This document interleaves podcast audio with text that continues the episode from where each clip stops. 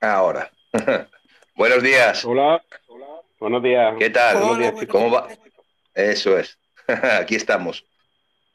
¿Se escucha doble ¿Qué? o algo? Mm, ¿No? Soy, soy yo, ¿no? Yo lo escucho doble. No. Ah, pues mm, nosotros, yo por lo menos no. A ver. A ver, ahora. ¿Escuchas ahora, bien? ahora. Escucho Sí, poco- escucho con un poco de eco. Sí, ahora sí. Verán.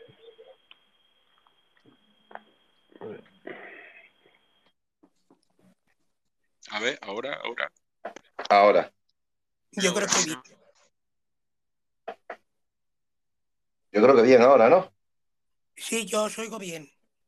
¿Me oye? Sí, sí, sí, perfecto.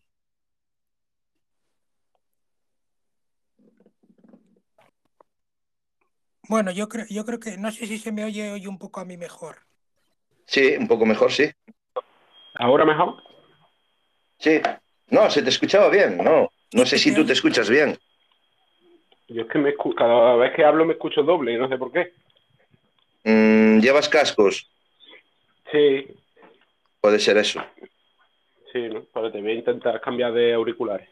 Puede ser eso.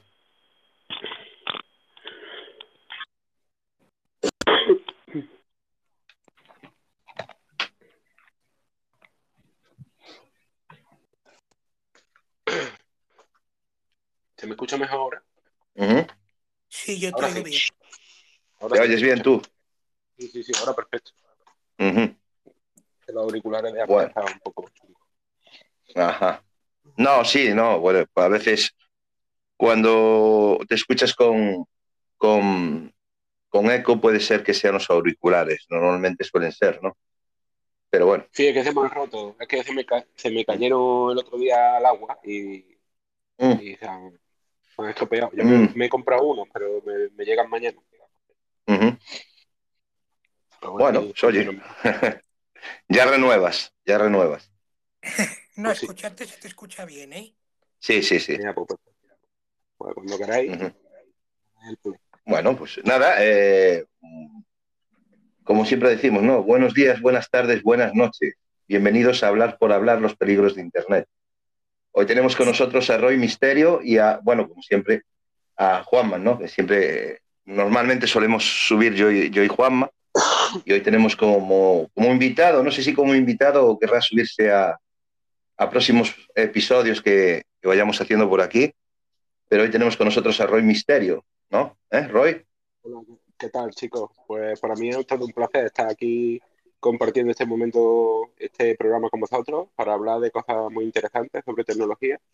Y bueno, hoy estoy aquí y mañana, pues si algún día puedo colaborar de nuevo, pues estaré encantado, por supuesto. Las puertas las tienes abiertas, ya lo sabes, ¿no? Sí, para nosotros. No hay ningún problema en ese sentido, ¿no? O sea, quiero Sí. decir que da igual que hoy hablemos del metaverso, con monedas y demás, que creo que, bueno, puedes encajar muy bien, ¿no? En, en- en el programa, si tú quieres. Hombre, yo, yo lo único que tengo que decir es que soy aficionado, por supuesto. No tengo Ujú. eh, ningún tipo de título académico que respalde mi conocimiento en este sentido, pero sí llevo muchos años interesándome porque me gusta la tecnología y bueno, por divulgar o por lo menos hablar sobre ella, yo creo que puedo, puedo colaborar con vosotros cuando me llaméis. mm, Podré estar por aquí y, en fin, si puedo aportar algo que pueda servir para, para enriquecer el contenido, pues perfecto. Yo, yo creo que siempre todos tenemos algo que aportar, ¿no? En este sentido, bueno. Ya sea, bueno, pues que sí que somos más, eh, yo por ejemplo también soy muy aficionado al tema de la tecnología y, bueno, redes sociales y demás. Entonces creo que, bueno, todos podemos aportar algo, ¿no? Incluso los que nos están escuchando siempre pueden aportar. Eh, de hecho, bueno, sería lo ideal, ¿no? Que la gente que nos escucha pues aporte eh, mediante los audios que nos envían y, bueno, tratar el tema en cuestión que hoy es el metaverso, metaverso y todo lo relacionado a este. Ahora, es bueno, todo- pues sí, habla Juanma.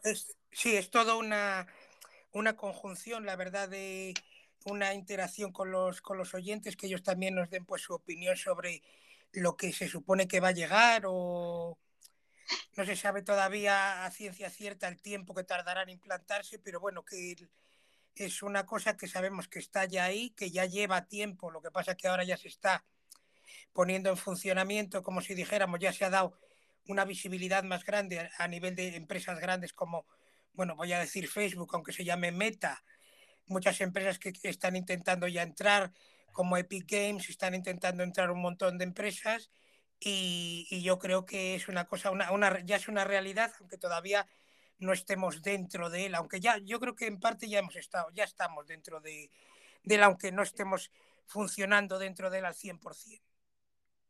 Sí, sí. No, igual que mencionabas a, Epic Games, ¿no?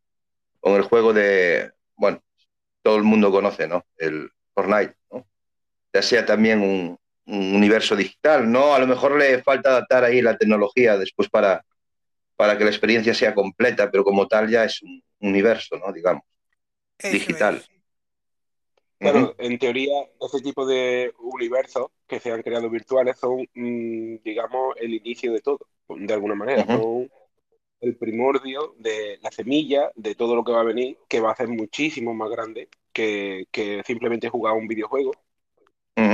Y claro, el tema este, cuando me propusiste hablar sobre el tema, que está tan de moda, pues claro, hablar de esto en dos horas siempre es complejo, porque es un tema tan amplio y tiene tantas ramificaciones que podríamos estar aquí pues días hablando sobre este tema. Y de hecho tenemos tanta información, como bien sabéis, que, que, veremos a ver cómo la concentramos para que nuestros oyentes la asimilen, porque...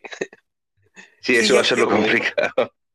Yo, creo que, yo creo que se, se, podrá hacer como una primera, si os parece bien, podemos hacer como una primera aproximación de dando unas pinceladas de lo que es el o lo que va a llegar con el con el metaverso, las empresas un poco que van a tocarlo, como, como si dijéramos la base y demás, y luego pues eh, en un futuro capítulo, futuros capítulos, pues adentrarnos lo que es en todo lo que es el blockchain, lo que es las eh, criptomonedas que tocamos en el programa pasado, que todo, eh, todo está relacionado, todo es, todo es el metaverso. O sea, la base es como si dijéramos el blockchain, el de el sistema descentralizado y, luego pues es lo que genera el, el, metaverso. Yo creo que podemos hacer una primera aproximación, porque claro, condensar toda la información que es el metaverso en dos horas, una hora y tres cuartos o dos horas, es muy, yo creo que es muy complicado. Siempre nos quedará algo ahí fuera y con lo cual yo creo que se podría hacer pues una primera aproximación y luego pues adentrarnos pues en, en los distintos campos, desde las criptomonedas que hablamos el otro día, las empresas y todo y, y hacia dónde va el metaverso y todo lo que va a generar el, el metaverso en cuanto a empleo, en cuanto pues, a un, un montón de cosas, yo creo. Si os parece bien, reproduzco este audio, ¿vale? Vale. Eh, Juanma, tú tienes preparadas ahí tres noticias, me has comentado. Tengo... Y damos paso, damos paso a las, a las tres noticias que tienes para, para nosotros aquí, para los oyentes. Y, y ya comenzamos, eh, introducimos el audio, como siempre. y luego comenzamos ya con, con, lo que es el programa en sí si os parece bien. A mí me parece perfecto, sí. Pues voy con el audio. Pues yo voy a lanzaros la pregunta más simple y más sencilla que se me ocurre, porque en esto soy totalmente negado. Eh, explicarme lo que es el metaverso y lo que conlleva y todo lo demás, porque yo solo he oído cosas y muy por encima. Ok. Buenos días, Carlos. Buenos días, Carlos. Muchas gracias por estar es importantísimo precisamente que, que los oyentes planteen preguntas, porque así vamos directo al grano y, y digamos, tocamos los temas que realmente pues cubren un poco la capa de ignorancia que tenemos en la sociedad en general, porque claro, esto es nuevo en cierta manera y, y ahora mismo estamos todos un poco en pañales, ¿no? En conocimiento, ¿no? Pero Correcto. las preguntas sirven siempre para ir directo a, al grano, ¿no? Como digo yo encaminando el tema hacia donde las cosas que se vayan, las dudas que se vayan planteando. Así que mm, si tenéis, si queréis vosotros explicárselo, empezamos ya. Yo, podría no, vamos, a, vamos sí, sí, vamos a empezar con, las noticias. Eh, Juanma, cuando quieras puedes empezar. Sí, pues os, cuento un poco más o menos noticias de, de, esta semana que he ido un poco recopilando y demás.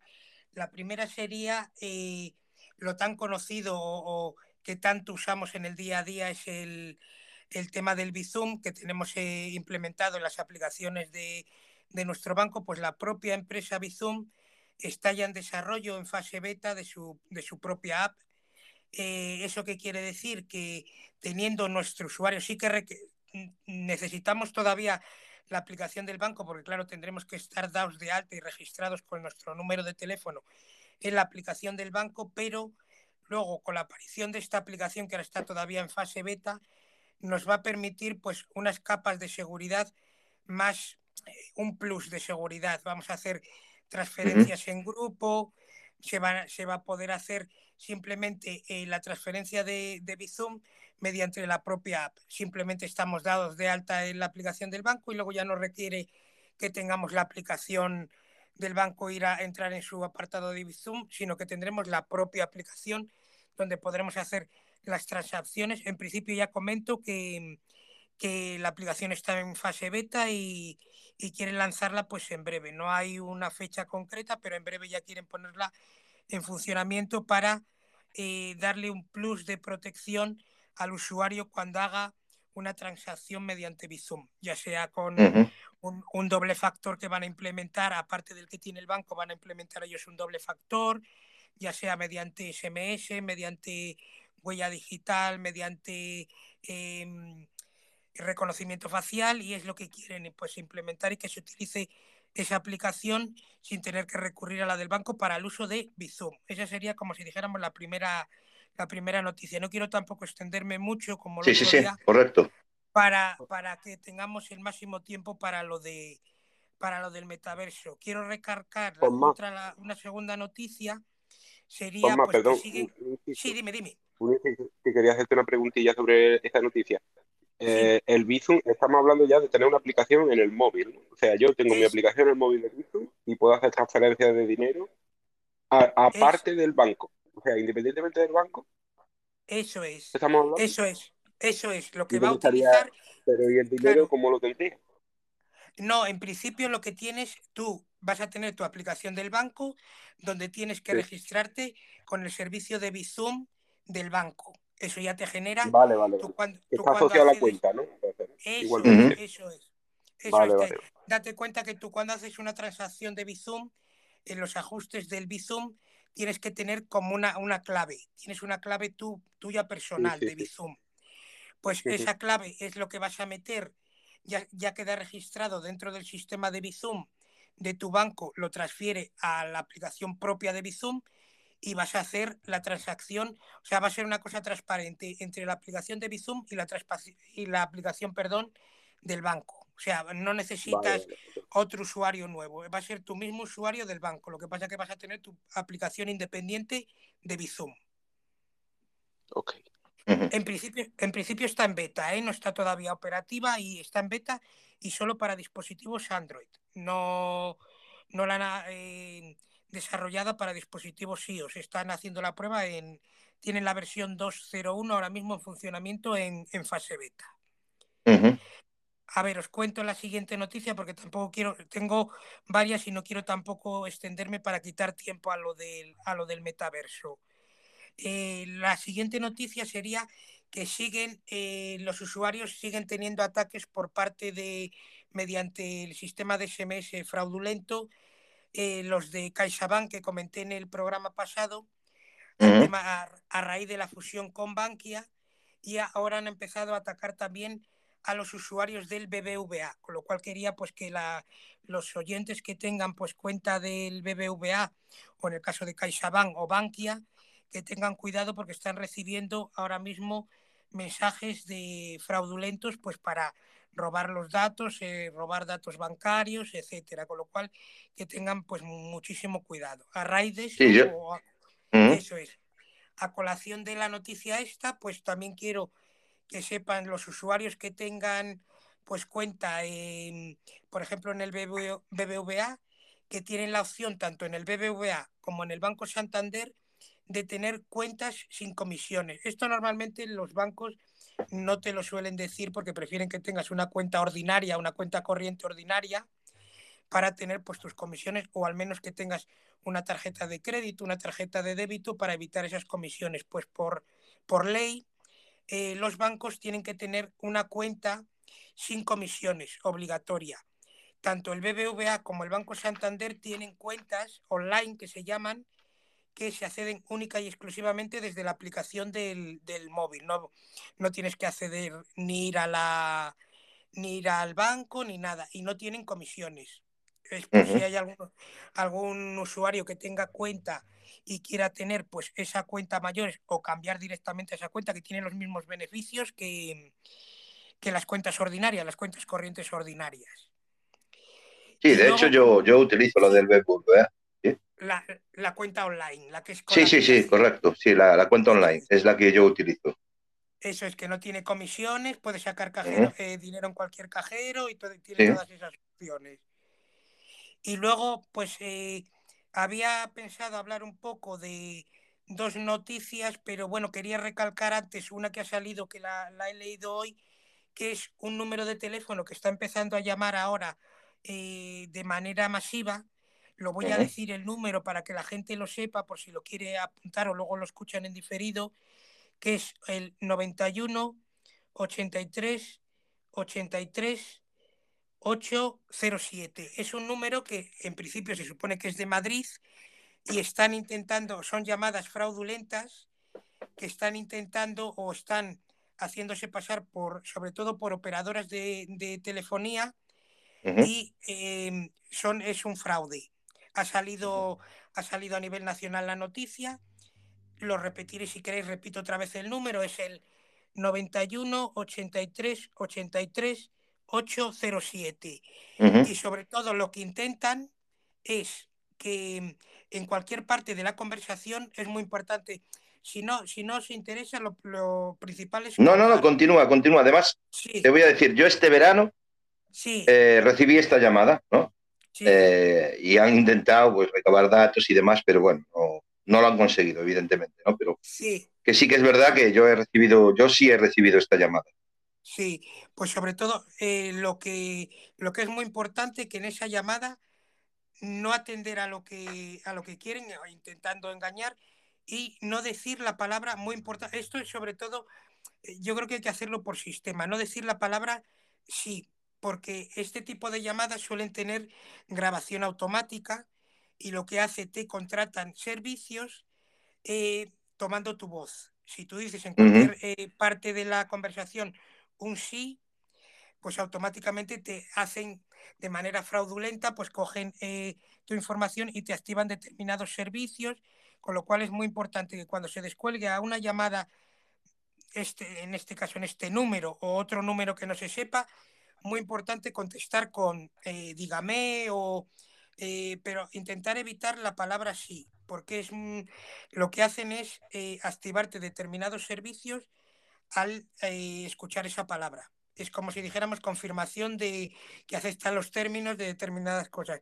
No es legal, porque realmente no es legal si, no, si te están activando un determinado servicio sin haberte leído una política de privacidad, una política de contrato de determinados servicios, pero lo están haciendo, con lo cual es muy importante remarcar eso que no, que no se diga la palabra sí.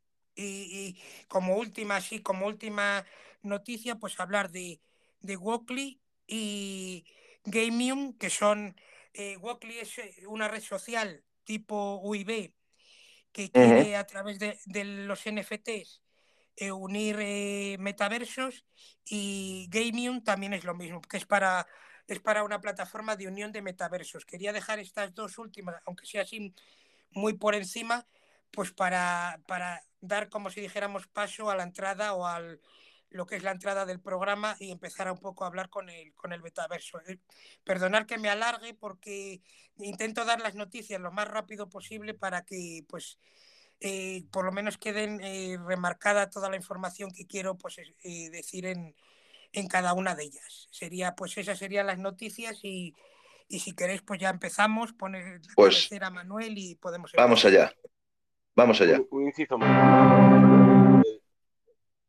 Sí. Dime, no, Roy. Sí, sí. ¿El programa tiene, tiene, título el programa? ¿O es que yo sí, no sí, sí. No lo ves, sí. no lo ves. ¿Tiene puesto? Uh -huh. Sí, correcto, Ah, bueno, sí, pues está, el título ahí. Sí, Vamos Vale, allá. Es que yo es que no lo veo. No te preocupes. Buenos días, buenas tardes, buenas noches. Comienza a hablar por hablar. Los peligros de Internet. Un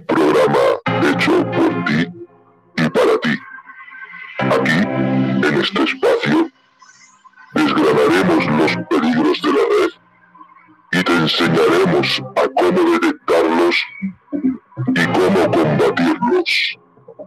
En los últimos meses, los ciberdelitos han crecido de forma exponencial. Y es por esto que estamos decididos a plantarles cara. El conocimiento nos hará libres. Juntos somos más. Juntos somos Legión. Comenzamos.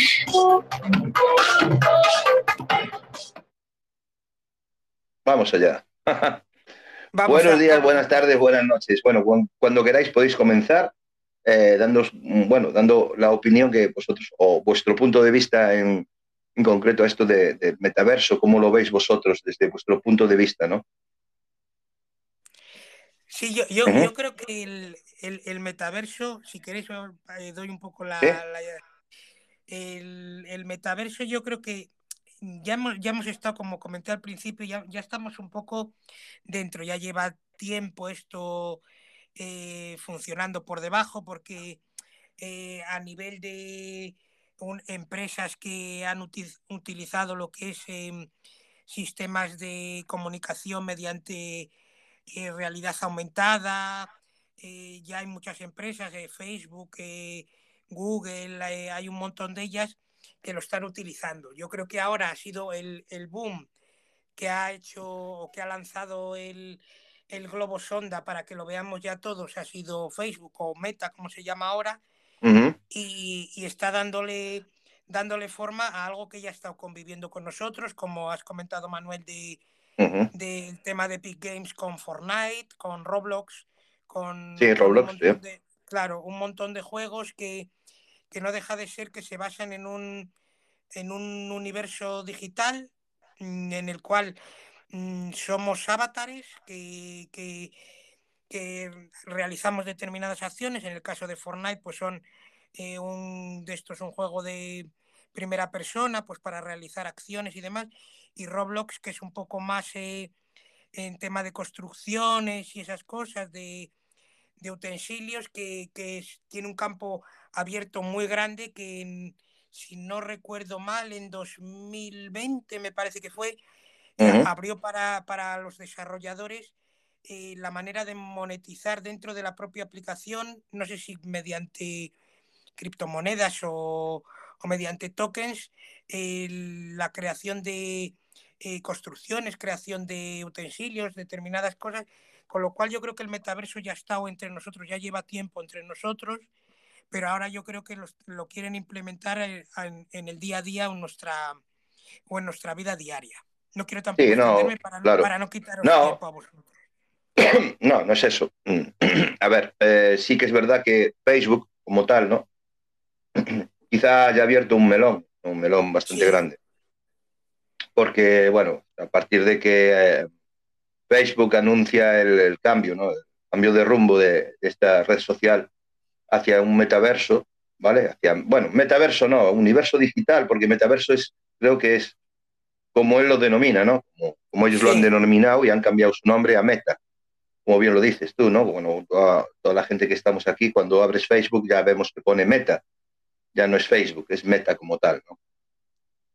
Sí que ha abierto un, un melón ahí y es significativo, claro, decir que, eh, bueno, pues que sea Facebook, ¿no? El que, eh, porque todos conocemos, o casi todos conocemos que el universo digital como tal ya existía, ¿no? Ya había empresas que estaban trabajando en esto, y que, bueno, pues que Facebook como tal a lo mejor es el impulsor, ¿no? Digamos, al final, para que esto se, se, se, bueno, se, lleva a debate, ¿no? Se está hablando mucho de esto eh, y, como, como tal, ¿no? Pero no es Facebook el, el, que va a desarrollar, bueno, por su parte sí, ¿vale? Pero yo espero que al final, ¿no? Todos estos pequeños universos digitales que hay, en estos momentos se, se acaben eh, uniendo ¿no? y formen uno solo.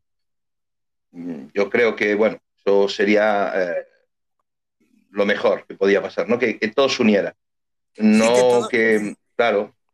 Dime, que dime. todos seamos, que todos, todos seamos como, como yo creo que, que nos comentará Roy, que todos seamos partícipes o todos tengamos una parcela de dentro de ese, de ese metaverso o universo digital, como lo queramos llamar, nuestra, nuestra vida digital, vamos a llamarlo. Ujú. Yo creo que la, la mejor forma de definir el metaverso para que cualquier persona pueda entenderlo, ¿vale? Es que nosotros conocemos la realidad, básicamente. Entonces, a día de hoy se han juntado un montón de tecnologías que han ido evolucionando a lo largo de estos últimos 20 años, pero a día de hoy se han juntado todas esas tecnologías para poder darnos un mundo virtual, un mundo igual que este, igual que la realidad, pero en virtual. Entonces, la, la- la gran ventaja que tiene esto respecto de la realidad es que en un mundo virtual tú puedes, una vez que esté desarrollado, puedes hacer cualquier cosa, a diferencia de la vida real, ¿no? De ahí meta, ¿no? Meta, que es, en realidad el significado de meta es el, el punto donde tú te diriges con tus sueños, ¿no? El, afin- el fin de todo, ¿no? El, el conseguir, pues que ahí puede ser cualquier cosa. Entonces las es. posibilidades son inmensas, inmensas a día de hoy, pero mm, yo creo que es importante resaltar que el metaverso, como es una conjunción de muchas tecnologías, mm, ya es- estas tecnologías individualmente ya existían, pero no dieron un metaverso antes propiamente como el que se está hablando ahora, con una realidad aumentada, con una imagen 3D tan real, tan realista, porque no era el timing correcto. Eh, por ejemplo, co- si nos, si nos ceñimos, por ejemplo, al 3D, el 3D desde los años 90 lo conocemos. Sí.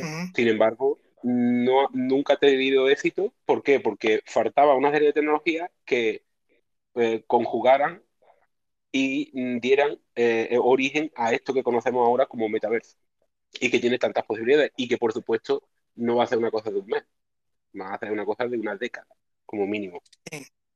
Sí, una, podríamos estar hablando de una cuarta industrialización. Sí, Sí, sí, sí, sí.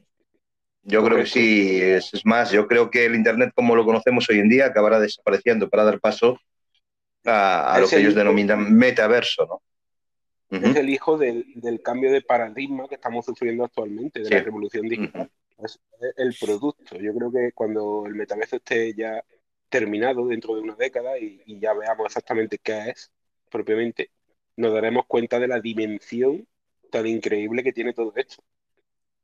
es como, no sí, es el cambio que hemos tenido pues en el, en el modelo de trabajo, que a día de hoy pues había determinados trabajos que los realizabas en oficina o en una empresa y a raíz de pues el cambio este tan yo creo que el vuelco que ha habido a raíz de pues el- la pandemia y demás se han pues eh, visto las grandes posibilidades de que el trabajo se puede desarrollar desde, desde casa con lo cual el metaverso pues se podrán hacer determinadas actividades ya sean laborales eh, de compra de etcétera se podrán hacer desde casa con determinados dispositivos hardware y demás. Será pues como si dijéramos es donde ha dado el como si dijéramos el primer paso dentro de los pasos que ya llevábamos como ha comentado Roy tanto tiempo atrás pero sería como si dijéramos han, han dado el primer paso para avanzar pues hacia la entrada en el metaverso de, de a nivel laboral, a, a, nivel de compra, a nivel comercial, a un poco a todos los niveles, yo creo. Sí, sobre todo, perdón, sobre, todo, eh, recalcar, ¿no? Que ahora que el que está, bueno, trabajando en su casa mmm, de manera telemática, ¿no? Uno se conecta a la computadora, trabaja y demás, pero eh, bueno, el jefe no sabe si tú estás ahí o no. De esta manera sí lo sabrá, porque será tu avatar el que se conecte a este, a este universo digital y sí te podrá ver como tal, ¿no? Como que estás ahí. Si, si te realiza una pregunta y no contestas, evidentemente se da de, de cuenta de que no está ahí. O sea que no es un tema de control, ¿eh? ojo, pero es un tema de que a lo mejor pues facilite más el, el tema del trabajo, el teletrabajo, ¿no? Eh, que tú te conectes a este metaverso, pues te, te sientes en tu oficina y estés trabajando. Mm, Eso es. Claro, eh, increíbles. Pero claro, también todo esto, igual que decía Juanma, que la pandemia ha hecho que esto se desarrolle aún más, claro. que, ujú, que todas estas tecnologías se encuentren y se, y se fortalezcan, ¿no? Con el cambio digital. También ha, ha dejado claro que existen carencias, porque, por ejemplo, eh, en temas energéticos, porque todo este tipo de, tipo de sistemas, el día que se desarrolle, el día de mañana, pues van a exigir una cantidad ingente de energía que a día de hoy no estamos preparados para suministrar. O sea, e igual que salen Claro. cosas buenas por un lado, salen eh, carencias por otro que irán, que se irán supliendo, ¿no? O sea, se irán creando pues nuevos sistemas de- energéticos que puedan suministrar todo lo necesario para, para poder crear un mundo nuevo, porque estamos hablando de un mundo digital sin, sin Sí, barreras, sí, sí. sin Sí, sí, sí, sí, las correcto. posibilidades son todas. Que, Sí, mm, vamos a ver, claro. Eh, hablando de Fortnite, ¿no?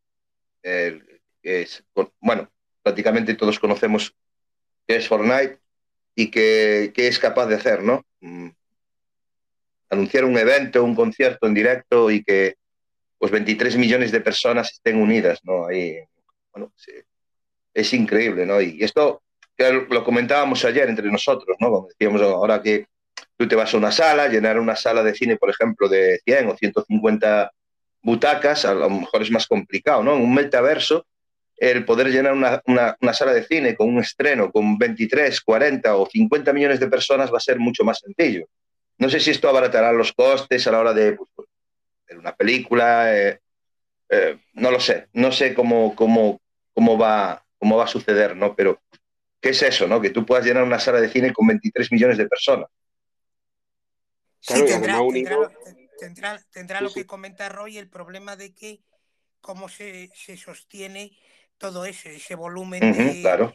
de, de, personas, bueno, de personas, de usuarios que quieran acceder pues en, en ese mismo instante a, a, esa misma película o a ese mismo concierto. Ahí es donde se va a ver lo que ha comentado muy bien Roy sobre la carencia de, de que a lo mejor el, el, sistema de conexión o los dispositivos hardware que tenemos tienen que ser de determinadas características para poder acceder a eso, porque uh -huh. eh, lo que es el, el, Internet, la conexión a Internet que tenemos ahora mismo, pues tendrá que ser pues el 5G pues implementado al 100% en el territorio a nivel mundial o por lo menos en lo que es la más la mayor cantidad posible de usuarios y una, una conexión a internet vía la conexión que tenemos en casa de, de 600, la que tenemos de fibra, 600, 1 giga, o la velocidad que nos quiera dar cada una de las compañías, claro. Y, y no solo eso, sino que pensar una cosa muy importante. El hecho de que sea centralizado en el caso de Meta hace que, que, porque aquí estamos hablando ya de Big Data, estamos hablando de 3D, estamos hablando de cantidades ingentes de, de, de datos, ¿vale? Que sí. hasta el día de hoy, pero además a nivel mundial, ¿vale? Estamos hablando de algo nuevo, una cantidad que hasta ahora no era conocida. Entonces, unos servidores que hasta ahora servían para centralizar todo el sistema, ahora ya, con, con toda esta capacidad ingente de datos, se pone en duda que el tema centralizado pueda servir. Por eso mismo, el tema de blockchain coge muchísima fuerza. Uh -huh. Por eso los universos, de, o sea, los metaversos que están basados en la blockchain y están descentralizados, cogen muchísima fuerza porque esa capacidad de repartir la información, los datos, se hace mucho más fluida y sin esas cargas energéticas o ese gasto energético que podría suponer algo centralizado. Correcto. Ahí hay sí, muchas que, de eso que también se puede hablar. Eso. Y, sí, lo, claro. y lo, que, lo, lo, que has comentado, que comentábamos ayer, que lo dijiste, Roy, sí. el tema de, de que, que, el metaverso no esté pues basado en una, una, empresa, dos o tres empresas, sino que esté repartido eh, empresas. Las empresas sabemos que van a estar ahí dentro como base, como, como una parte importante, pero que seamos todos eh, partícipes o propietarios de nuestro trocito, nuestra parcela o nuestro, claro, nuestra parte del metaverso para, para que lo que es esa descentralización que has comentado que es el, el metaverso pues eh, se reparta entre todos, yo creo. Claro. Mm, esa es la gran diferencia que hay de el universo que quiere crear Facebook a otro Sí. universo de metaverso como, como el de Sandbox o el de Blocktopia, que son sistemas Sí. descentralizados donde cada uno puede tener su parte de su parcela, evidentemente como una inversión, porque tú lo has pagado, pero es tuyo, no es de una empresa, no está centralizado, sino que es de todos los usuarios de la propia red, que puede ser millones, Sí. millones de personas utilizando ese metaverso y cada uno tiene su parte. Sin embargo, en Facebook, el dueño absoluto sería la empresa, en este caso Facebook, como, como digo. ¿no? Tú tendrías tu parte, pero el dueño es Facebook. Entonces, esa, esa, esa gran diferencia que parece una tontería, a día de hoy está pegando a mundialmente súper fuerte. Por eso hay gente que cree que el metaverso de Facebook será el más utilizado y será el que se lleve el gato al agua, por así decirlo. Y yo Sí. sinceramente lo dudo. Sí, yo también tengo Sí. mis dudas ahí. Sí, Sí. yo, yo, yo creo que sacarán, pues como, como ha habido pues el, el boom de las aplicaciones estas de, de audio que ha habido determinadas empresas o determinadas compañías que, que se han lanzado, eh, eh, Twitter, eh, Facebook, se han ido lanzando todas y luego han ido cayendo poco a poco. Yo creo que el, el metaverso, lo que comentáis tanto Roy como Manuel, es que, que tiene que ser pues eh, partícipes todos, o sea, que no sea única y exclusivamente o dueños y señores una empresa que ellos sean quienes tengan el control y digan, tengan como si dijéramos el interruptor, ahora funciona, ahora no funciona y nos salimos todos del metaverso, o se puede hacer esto o no se puede hacer esto, sino que todos tengamos nuestra parte y podamos acceder a todo, o sea, que todo sea de todos, como si dijéramos.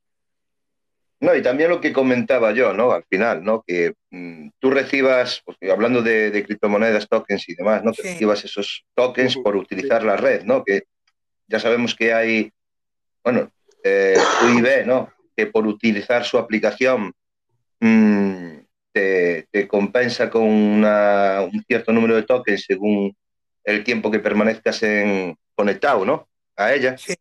y las acciones que realices dentro de ella, ¿no?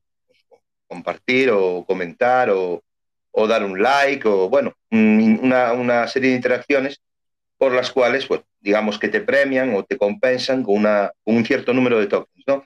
A raíz Sí. de que tú vas, eh, bueno, pues eh, ganando presencia dentro de esta, de esta red social o universo digital, digamos, porque está denominado como, como un metaverso o universo digital, esta aplicación en concreto, como otras que hay, te vaya premiando a, a cada vez con un mayor número de tokens, ¿no? Yo, yo la he estado probando, llevo mm, creo que semana y media, si no me equivoco, ¿no, Juanma? O una Sí. semana, Sí. se- semana, semana y media. Y he Semana y visto como, sí. sí, eh, eh, lo poco que la he utilizado en, en ratos libres y momentos muertos que tenía, eh, he visto cómo se han ido incrementando esos tokens según el tiempo que yo permanezco en esta, en esta red. Eh, ahora ya me- eh, el tema de que, bueno, pues personas te sigan y ya pues también consuman tu contenido, también hace que te premien quizá con, un número mayor de tokens. Y yo creo que esto ya ha llevado a nivel exponencial, ya cuando un universo digital o, varios universos digitales están establecidos como tal y podamos introducirnos dentro de ellos, ¿no? Eh, creo que esta parte es muy interesante, porque lo, comentaba con Roy y con Juanma, ¿no? Que nosotros como usuarios de redes sociales o, o, creadores de contenido dentro de las mismas, ¿no? Eh, somos nosotros los, que creamos este contenido, pero no recibimos nada a cambio. Quiero decir que um, las empresas como Facebook o Instagram, eh, Twitter, cualquier red social que ahora conozca, conozcamos, ¿no? Somos nosotros los que creamos ese contenido, pero sin embargo no nos llevamos nada a cambio. Ellos están comerciando, ¿no? Porque al final eh, la gente que entra para consumir esos contenidos es la que al final también consume esas campañas publicitarias que lanzan grandes empresas eh, por las cuales quieren tener presencia ahí, ¿no? Por la cantidad de gente que, que se reúne dentro de esas redes sociales. Eh, yo creo sí. que es justo, o sería justo, ¿no? Que una parte de ese, de ese pastel que es, que es grande, ¿no? Muy grande, pues eh, recaiga en los, en los usuarios o los creadores de contenido que, que consumimos, ¿no? Ese, ese, tipo de contenidos o que, bueno, o creamos, vamos. Y yo creo que esto en, en un universo digital creo que, que, va a ser así, o debería de ser así, vamos, es lo que yo pienso, ¿no? Y que tú, Sí. bueno, después puedas reinvertir estos tokens o, cri- o criptomonedas para irlas a hacer creciendo o, o incluso utilizándolas para comprar otros servicios dentro de, de estos universos digitales. Roy, continúa, sí. Sí, No, que, que iba a decir que eso que dice es, lo más- es una de las cosas más importantes, porque es la gran diferencia, como dices, ¿no? Tú entras en Facebook y tú aportas Ujú. tus datos y utilizas la aplicación, pero tú no ganas nada. Y sin embargo, tú No. estás creando un beneficio constante a los dueños de la empresa, por eso es centralizado.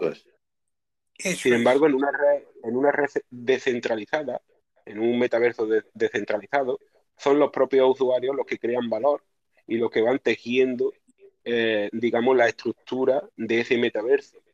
Y por ello mismo reciben un token por el hecho de trabajar dentro de la, de la propia plataforma, creando ese universo. Entonces, yo creo que ese es el futuro realmente de los metaversos, el hecho de que los usuarios puedan autogestionar el metaverso y a cambio reciban tokens que se valoricen de alguna manera para poder gastarlos dentro de, de ese metaverso, comprando productos o, en fin. Un, un ejemplo muy, muy práctico, imaginaros que esta aplicación, esta aplicación estéreo, en vez de estar centralizada, donde los dueños pues la ponen aquí al servicio de los usuarios y los usuarios pues realmente por crear contenido y pasar tiempo aquí pues recibimos poca, poca cantidad económica, por así decirlo, Sí, Imaginaros Una. que la hubiesen construido sobre una cadena de blockchain, por ejemplo, Ethereum. Hubiesen construido la aplicación en Ethereum, se hubiese hecho de- descentralizada y ahora nosotros por crear contenido en esta aplicación nos dan un token, el token estéreo. Y ese token está cotizado.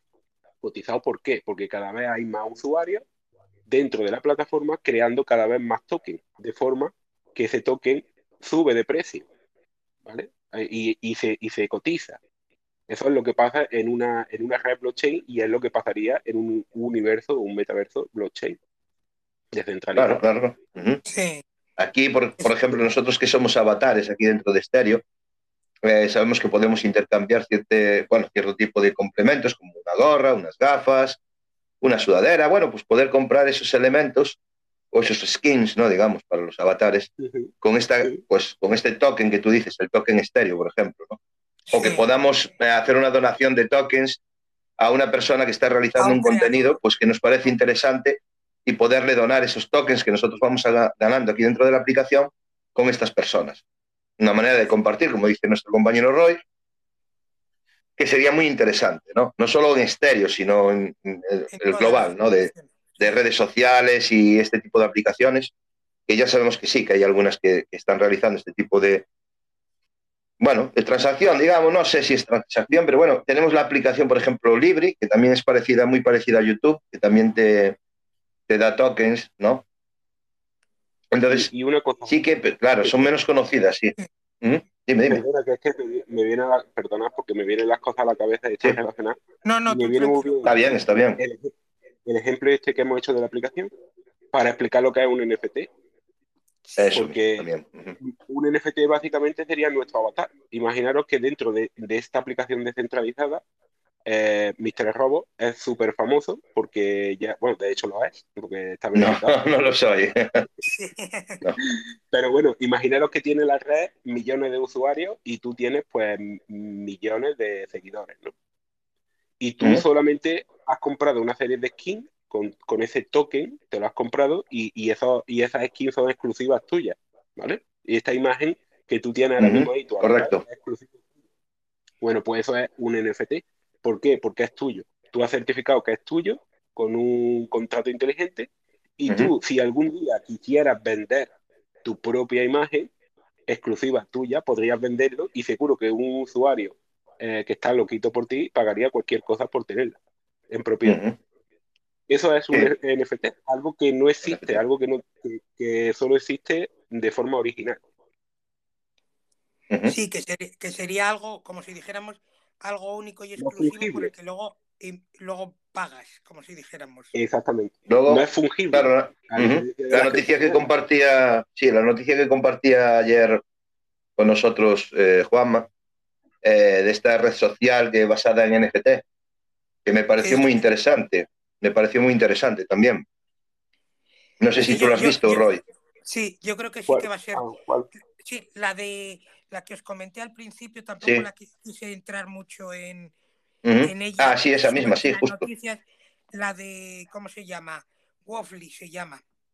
Sí, Es www, es W-O-O-L-K-L-I, que es Sí. un, como si dijéramos, es una red social que sobre todo eh, tiene el tema de los eh, NFTs sí. y. Está basada, unifica, y un- y unifica eh, los metaversos. Que lo de los NFTs Ah, también lo, vale, están- sí, sí. sí, lo utiliza también UIB. UIB también Sí. tienes tus, tus Sí, pero lo espacios. tiene, de momento, de momento, de momento no está activo, ¿no? Lo- el tema de los NFTs, que también vas a, tiene, pues cuando entras en tu perfil ya tienes la posibilidad de, bueno, clicar y llevarte al apartado donde tú podrías crear esos NFTs para luego compartirlos con el resto de la comunidad, eh, no compartirlos, sino comercializar con ellos, ¿no? O sea, que alguien pues, que esté interesado, como decía Roy, en tener esa, esa imagen exclusiva, pues la compre y tú recibas eh, unos tokens. Creo que es muy interesante, creo que va a ser muy interesante también. No solo para los tokens, o sea, sí, no solo para el tema de las imágenes que tú puedas crear digitalmente, sino también para temas de música, audio y demás, ¿no? Y podcast también. Cualquier tipo de contenido, sí. Sí, sí, sí, sí. Algo, algo exclusivo. Algo exclusivo. Eso es un es. Sí, sí, sí. certificado, de, un Correcto. certificado que dice que es como una escritura de una casa. Tú, tú tienes una casa en la realidad y tienes una escritura y ese- esa casa es tuya. ¿No? No de otro. Pues eso, el equivalente en el mundo virtual es un NFT. Porque crea un vínculo contractual único que, que hace que una pieza virtual sea tuya. Sí, que tú eres el, el propietario y puedes, vamos a hacer, comercializar con ella, vamos a decirlo. Sí, no solamente eso, sino que tú puedes venderla, incluso vendiéndola, cuando el nuevo dueño la venda, te darían a ti una parte. Sí, que al ser como comentas una cosa exclusiva, te reportaría también una parte en el caso de una Sí. transacción, una vez que la hayan comprado una persona, un usuario, si hace otra transacción con ella, también te reportaría a ti como propietario o autor de la. Sí, como autor, sí, como los royalties Sí. y todo esto que ocurre con la música, ¿no? Cuando uno es compositor y compone Claro. una pieza y luego, mm, pues, por el número de reproducciones que tiene este, este, bueno, esta composición o esta pieza de música, lo que sea, recibes un dinero al año, ¿no? Es una cosa así parecida. Sería algo así, a grosso modo, ¿no? Tú, tú imagínate, eh, tú imagínate, esto parece una tontería, pero esto tiene mucha repercusión en muchos campos. Sobre todo desde mi punto de vista los videojuegos, ¿no? Que es donde más pegaría los Ujú. NFT. Pero tú imagínate que alguien famoso, por ejemplo, yo qué sé, Antonio Banderas, que le gusta pintar, pues le hace por hacer un cuadro eh, virtual, ¿no? Que, que no es más que un JPG, que no hay más, ¿eh? Un- Sí, un- Sí, un JPG, eh, sí, PNG, da igual, sí.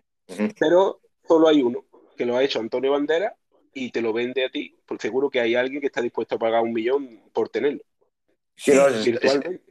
Ojo, que se están pagando cantidades eh, muy grandes eh, por estos NFTs. Yo hace poquito, no sé si viste la noticia de un, de un no sé si es un, un barco, una cosa así, un, un buque de guerra o algo así, que se ha vendido por una, por una cantidad que dices tú, hostia, pero ¿esto qué es? que hay gente que sí que está interesada y, y que- y que, bueno, pues tiene la posibilidad de, de pagar ese dinero por, por ciertas imágenes. Como tú bien dices, es un JPG, un PNG, da igual el formato, pero al final es una imagen digital, sin más que tú tienes en tu, en tu propiedad, ¿no? O sea, que tú quieres comprar y tenerla exclusivamente. Pues Eso, eh, eso- llama mucho la atención, ¿no? sí. Y el día de mañana recibirla. Sí. sí, sí, perdona, Roy, sigue, sigue. No, no, ya está. Es, es un, es un mercado que, que se ha abierto pues a raíz de, de lo que es el este metaverso que va a salir o este eh, mundo digital que, que no, se- no estaba explotado porque eh, parece increíble como, como una, una imagen, una imagen, eh, lo que habéis comentado, un JPG, un PNG, en el formato que sea, el valor que puede llegar a adquirir ahora en un, en un, en un mundo digital, cuando hasta ahora tú hacías una, diseñabas una imagen eh, con Photoshop o como la quisieras diseñar con Illustrator y demás, y tenía el valor, pues si por ejemplo la vendías a una empresa para una campaña publicitaria y demás, tenía un valor, pero era para eso única y exclusivamente. Ahora tiene el valor de que te la compran, te la adquieren o la adquieren y aparte, como tú eres el propietario de ello, eh, tienes eh, derechos sobre ella si hay ventas posteriores. Claro, pero eso a nivel, a nivel artístico, pero, pero las posibilidades son inmensas, porque, mira, Sí, voy a poner un mucho, ejemplo muy sencillo. ¿Mm? Es- En este mundo que tenemos tanto problema con los fake, con las noticias fake y demás, Sí, Sí. imaginaros que ahora un periódico virtual, el país o el mundo, cualquier periódico, eh, utiliza esta tecnología para certificar cada noticia que saca. Sí, Entonces, ¿qué pasa? Que ahora ya cuando hay una noticia que no tenga certificado, tú sabes que es fake. que es falsa, sí. sí. Fíjate qué forma más, más sencilla de acabar con los fake, que Sí, tantas polémicas ha surgido últimamente. ¿Vale? El, el- el NFT sirve para eso, porque sería tan sencillo como poner un pequeño icono que tiene un contrato inteligente, que, que precisamente de eso se trata, que distingue a esa noticia como, como algo exclusivo, sí. algo certificado a nivel virtual. Sí, Oye, si nos, sí. si nos parece mal, reproduzco este audio para no dejarlo aquí colgado y continuamos. Ok, vamos allá. Eh, muy buena, chicos. Yo, yo, yo quiero el token. Yo quiero el token del oro. Eh, lo que haga falta. Dos bitcoins, dos maná, lo que quiera, Lord. Y el Kraken para Navidad. Ok, correcto. Muchas gracias, Está bien. Sergio, buenos días. No, en días. serio, que yo creo que se abre un mundo nuevo de posibilidades a nivel de que podamos incluso vivir de esto, ¿no? Como tal, como un trabajo, quizá, ¿no? Yo lo veo, yo lo veo, ¿no? Pero bueno, Sí. vamos a ver también cómo se desarrolla al final, hasta dónde podemos llegar con todo esto, pero creo que va a ser posible porque eh, eh, la noticia que tú compartiste ayer con nosotros y demás, eh, la, la red social esta que se denomina como red social, Sí, en el, en el caso de los NFTs, que podamos también, eh, incluye podcast, incluye imágenes, incluye música, incluye una serie de, bueno, pues de valores ahí, ¿no? sí. Entonces, mm, creo que, bueno, la gente que realizamos podcasts o directos y demás también podríamos entrar dentro de este, de este nuevo mundo, ¿no? Como así decirlo. Sería un- Claro, un- pero- una, una manera de monetizar el, el Sí, contenido. Justo. Claro, pero hay que tener claro eso que hemos dicho, que es que tú puedes monetizar, tú puedes ganar dinero participando de la red, Sí, siempre que sea des- descentralizada, porque Sí, claro. si es centralizada no te van a pagar ni un solo euro, ya te lo digo yo. Sí, sí, que será Pero que el si es, la, si es centralizada, como comenta Roy, se, se nutriría la propia red del contenido y no daría, o a lo mejor si da Pero, algo sería una parte, una parte muy pequeña. Pero fijaros, Aquí fijaros en este de detalle. Fijaros en este detalle, ¿no? Hasta ahora, tanto Instagram como Twitter, Facebook no lo está haciendo, ¿no? Vale, bien, de acuerdo. Pero sí ya hay plataformas o redes sociales que están empezando a monetizar a esos creadores de contenido, como ocurre en Twitter o como, como va a empezar a ocurrir también en Instagram, ¿no? Porque al final también creo que eh, tú al final, ¿no? Como usuario, como creador de contenidos, tiras a aquel lugar, como ocurrió de, de YouTube a Twitch, ¿no? Que la gente se ha ido pasando de YouTube a Twitch por lo que le ofrecía la plataforma, ¿no? Sí, Digamos. Sí. Y claro, eh, en este sentido, pues las redes sociales yo creo que, o estas plataformas van a tener que ponerse las pilas si no quieren perder usuarios al final, porque al final su negocio está basado en eso, en los usuarios que se conectan a diario. Si tú no tienes usuarios que se conecten a diario, que consuman ese contenido que va compartiendo a otras personas, eh, es muy difícil que a una empresa, ¿no? como por ejemplo decir, pues, qué sé, por no hacer publicidad mucho, la Coca-Cola o yo qué sé, o cualquier otra empresa ¿no? de este tipo, no le interesa estar dentro de esa red social para eh, anunciar sus productos, ¿no? Entonces esto es muy importante al final, ¿no? Que los creadores de contenido también recibamos una parte de ese pastel, que me vuelvo a reiterar sobre eso. Yo creo que es muy interesante para los creadores de contenido, porque yo estoy seguro que si mañana aquí naciese otra aplicación parecida a Stereo, en el cual se basase en pues, una plataforma descentralizada, que recibieses unos tokens por el contenido que compartes, eh, un, bueno, una serie de historias, mucha gente migraría. ¿Sabes lo que te quiero decir? Porque claro, al final es tu propio interés de poder eh, monetizar ese contenido, ¿no? De alguna manera.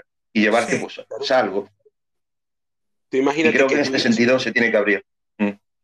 Imagínate que Sí, sí, continúa. que- Ujú. porque con, los, con los miles y miles y miles de creadores que hay en Twitch, que no cobran absolutamente nada, que están desesperados por intentar Correcto. conseguir usuarios sí, o espectadores, Sí. ¿vale? Ujú. Imaginaros que por echar, eh, por crear contenido, a ti la plataforma te paga con un token. Un token que cada vez vale más. ¿Por qué? Porque cada vez hay más usuarios. Entonces, Aumenta el valor, claro. Entonces tú tienes una base para se- seguir estando ahí, seguir creando contenido cada vez mejor. Tienes dinero para poder comprarte un micro, tienes el dinero para co- comprarte eh, parámetros, o sea, eh, cámara, no sé qué, en fin, para mejorar Sí. tu, tu creación, digamos, ¿vale? Sí, reinvertir ese- esos tokens a lo mejor en, en, bueno, pues En, eh, mejor, en mejoras sí, en mejorar, en mejorar tu, eh, tu producto, ¿no? Digamos que nosotros como tal hacemos un podcast, pero es un producto que nosotros luego, si tuviésemos esa posibilidad de vender ese producto, que bueno, la tenemos, que no podemos compartirlo en Spotify, en Anchor, en muchos sitios donde, bueno, a lo mejor puedes monetizarlo de alguna manera, pero no es lo mismo que la plataforma te pague por utilizar esa plataforma. Quiero decir, por el simple hecho de consumir contenido dentro de esa plataforma, no de crearlo, ¿eh? sino ya solo de consumirlo, te esté bonificando con algún tipo de token. ¿Vale? Y ya si lo creas, además, si además eres creador, pues vayas aumentando ese número de tokens para después poder reinvertir incluso dentro de la plataforma o, como bien dice Roy, pues comprar eh, pues, eh, micros o, bueno, tarjetas de sonido, lo que sea, que para mejorar ese producto que tú tienes, para darle mucha más calidad a ese producto, ¿no? Y es Ya- ya interesante, existe, muy interesante. Ya existe, de hecho, una plataforma que hace eso, una plataforma Ujú. similar a Twitch, que lo que hace es que a los creadores les recompensa con el token nativo de la red y a los que no son creadores les recompensa si eh, se convierten en nodos de la red. Es decir, que tú prestas, convertirte en un nodo de la red básicamente es que tú el internet que no usas lo Ujú. pones al servicio de la red. Sí, Es decir, Sí, que sí, tú sí. tienes una, el internet que a ti te sobra de tu casa, lo pones al servicio de la red. Y la red te paga en forma de toque por el uso de, de esa red que a ti te, o sea, de ese internet que a ti te sobra. Fijaros qué interesante. Roy, come- comenta el, el nombre por si alguien está interesado o quiere eso, que Y, ade- y además no solamente eso, sino que al hacerlo así, como la red tiene miles y miles de nodos y cada vez más nodos, sí, la información se reparte con el procedimiento de blockchain y hace que funcione muchísimo más fluida. sí. y hace que, que puedan emitir, eh, como os comenté el otro día, en 18K, cosa que Twitch, por ejemplo, a día de hoy no puede. No puede. No. Comenta, Roy, comenta el, el nombre para la, que la gente, los usuarios que nos estén Bueno, escuchando. esta, esta plataforma que estoy hablando en concreto se llama Teta. Eh, T-E-T-H-E. Oh, ah, perdón. T- T-E-T-H-A. Teta. Eso es, para que, para que la gente lo sepa, por si está interesado, por ejemplo, en, en entrar, ya sea como creador de contenido o como, como nodo, como comentas tú, pues para recibir ese token o ese, esa recompensa, vamos a llamarlo, tanto por ser creador de contenido o nodo compartiendo parte de su, de su conexión a Internet. Bueno, sí, sí, pero bueno, para hacer, eh, ver, tengo que especificar que para convertirse en nodo, eso no es un proceso fácil porque hay que entender un poco, porque hay que crearse una wallet, hay que registrarse en la plataforma, hacer- hay que hacer una serie de Bueno, hay que seguir una, claro, evidentemente, una, una, una serie de procedimientos, evidentemente, ¿no? Y aparte hay dos tipos de nodos, porque uno es un nodo en el que tienes tú que, digamos, compras token, una gran Sí. cantidad, y otro que no, tienes que comprar token pero muy poco, que ese es el que más gente hace a nivel de usuario más básico, ¿no? Sí, Pero bueno, Sí. no lo recomiendo desde aquí sin tener conocimiento alguno sobre el tema. Primero que se informe la gente Sí, y que siempre. vean de qué se trata. sí, sim- Sí, de hecho, de hecho, de hecho lo hablábamos ayer, Sergio, sí, o Sergio, perdón, estaba mirando ante los audios, quiero reproducir. Digo, Juanma, lo hablábamos, ¿no? Creo que no. Que esto no es un, un programa para recomendar a nadie dónde debe invertir dinero. O sea, sí, podemos no, no, hablar de no, muchos, no, claro, no entramos ahí. Sim- Simplemente que informar el, el nombre para que Sí. lo sepan, no, no Bueno, informar, es que no, No hace Eso falta invertir, pero puedes meterte en la página web de Teta y ver eh, que es como un Twitch exactamente igual. Lo único que pasa es que a día de hoy pues hay mucho contenido en inglés, ¿vale? Porque Sí. Viene desde Estados Unidos. Pero cada día está más eh, mayor la red. Vamos. Cuestión- Ocurre en, en, en UIB también ocurre que está casi todo el contenido está en inglés. Claro. Pero bueno, yo creo que esto es una cosa que se tiene que ir abriendo poco a poco y que se tiene que ir expandiendo y que muchas más personas van a ir entrando. Eh, sí que hay muchos por desconocimiento de, de este tipo de plataformas, pues tampoco, o bueno, porque ya sabemos que, Pero bueno, uno- Eh, Pero sí, perdona, dime, dime. perdona perdona pero es que lo que tú has dicho antes es muy importante porque yo creo que el mayor beneficio que tiene el metaverso, lo que pueda venir en torno al blockchain, las criptomonedas, Sí, todo, todo está relacionado, porque todo forma un, un todo, Sí, es la posibilidad de que gente que no tiene capacidad económica en cualquier parte del mundo, conectándose Ujú. simplemente a Internet, pueda hacer unas monedas. Y digo esto porque a lo mejor quizás para nosotros es poco, pero hay muchos países que Sí. en África, Ujú. por ejemplo, o en países o gente que no tiene nada, pero todo el mundo tiene un teléfono con una red de Internet. Pues esto, el metaverso y todo lo que significa la blockchain y demás, te da la oportunidad de poder ganar unos tokens, unos tokens que tienen un valor económico, que a lo mejor son 10 euros, que 10 euros para nosotros no suponen nada, pero para una persona que está en mitad de Tanzania, 10 euros es mucho dinero. es Sí. mucho dinero. Parece una, ton- parece una tontería, pero no lo es. ¿vale? Entonces da esa capacidad No, de que... no es que tampoco te tienes que ir tan lejos, Roy. En, en Argentina 50 euros no son lo mismo que aquí. En Argentina 50 euros es muchísimo dinero, ¿no? Claro, pero efectivamente, Perdón. y alguien de, de Latinoamérica que esté en una situación mm, mal, en ese sentido, puede ganar 50 euros en la blockchain, en el metaverso, pero fácilmente. Y eso lo puede utilizar, pues, pues, bueno, pues para empezar a hacer una vida nueva incluso. ¿sabes? Antes no tenía nada. Re-. Reproducimos estos audios, si os parece, y, se- y continuamos. Sí, sí. A ver, vamos a ver. Lo que yo me temo, o lo que me- la cosa que me surge conforme a lo que estáis hablando, es que sí, hay un certificado digital para una noticia, para una obra de arte, pero si es digital, es pirateable. O sea, eso mm, entiendo que tendrá una seguridad, pero mm, ¿hasta qué punto? Hay un límite de copias. El límite de copias lo establece el dueño y, y los antiguos dueños. También pueden, tienen la capacidad de poder replicar eh, el NFT de alguna manera. Pero siempre Sí. de hecho, en.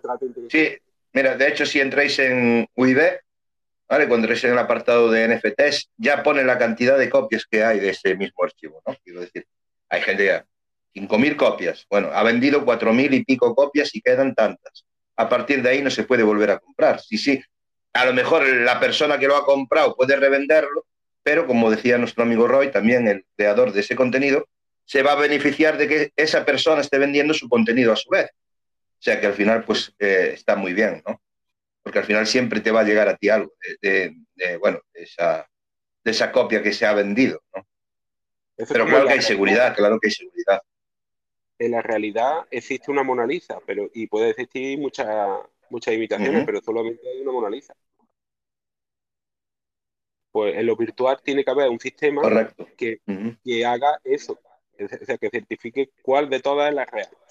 Y eso pues tiene un valor, porque hay un mercado que se ha creado a nivel mundial. Hay mucha gente que dice, ¿cómo puede ser que haya alguien que haya comprado un barco por 7 millones de euros? No sé cuánto han pagado por él, la verdad, no, no me Fue una barbaridad, fue una, fue una barbaridad.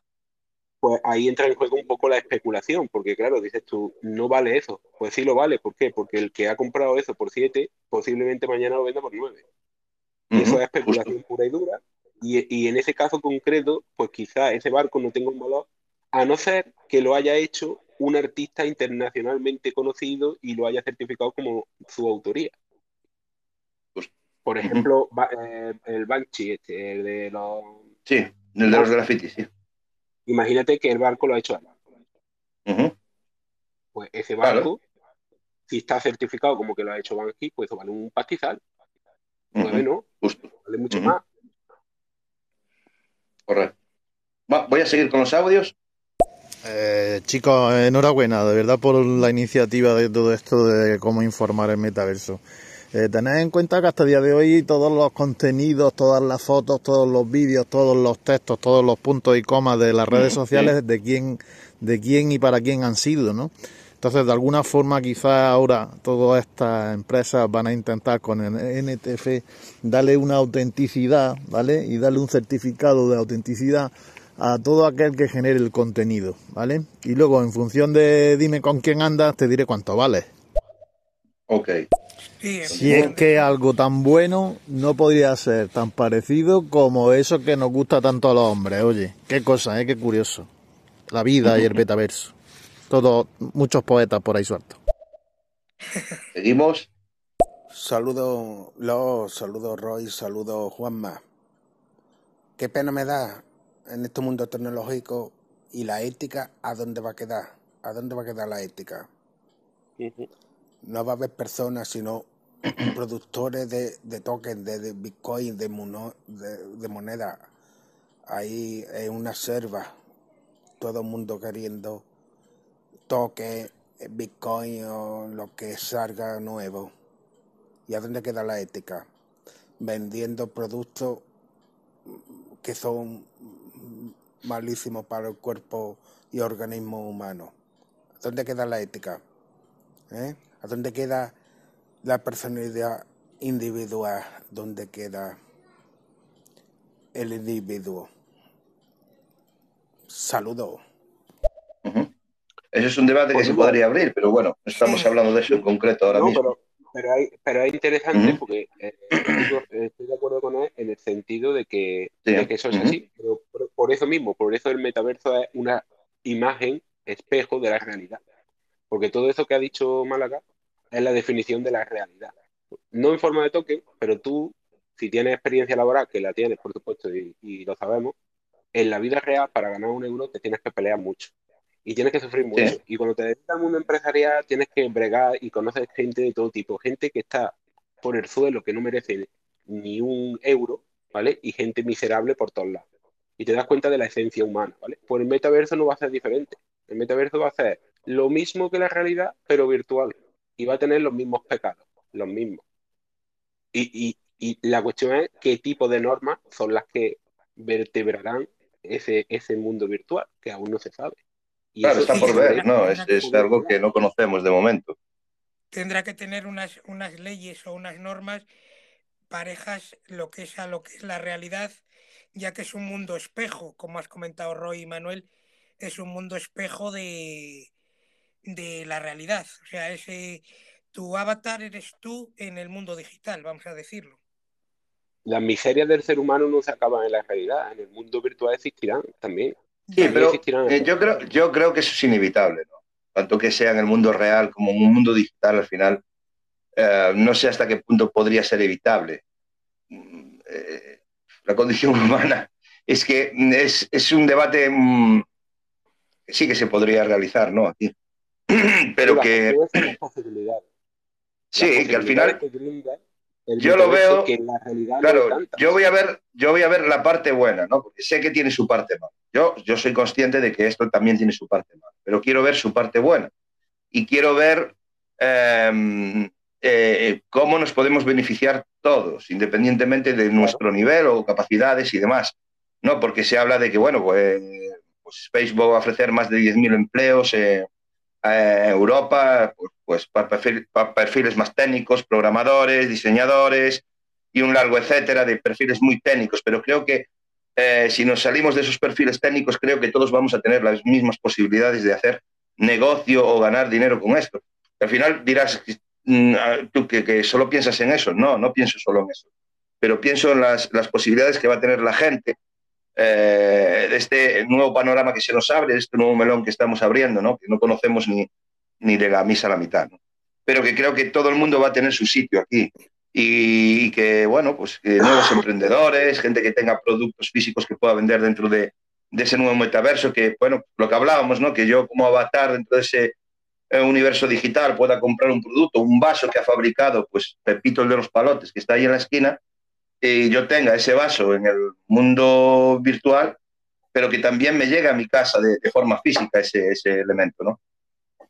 Y yo creo que vamos Yo a tener creo- muchas posibilidades, la gente de la música, del arte, o sea, yo creo que va a haber un sinfín de posibilidades ahí, que está por ver, ¿no? Está por ver, ¿no? Yo quiero ver el lado bueno, yo sé que también tiene su lado malo, evidentemente. Eh, el mercado, el mercado laboral pues va a dar una- un, un giro de 360 grados. Sí, yo creo que sí en todos los sentidos.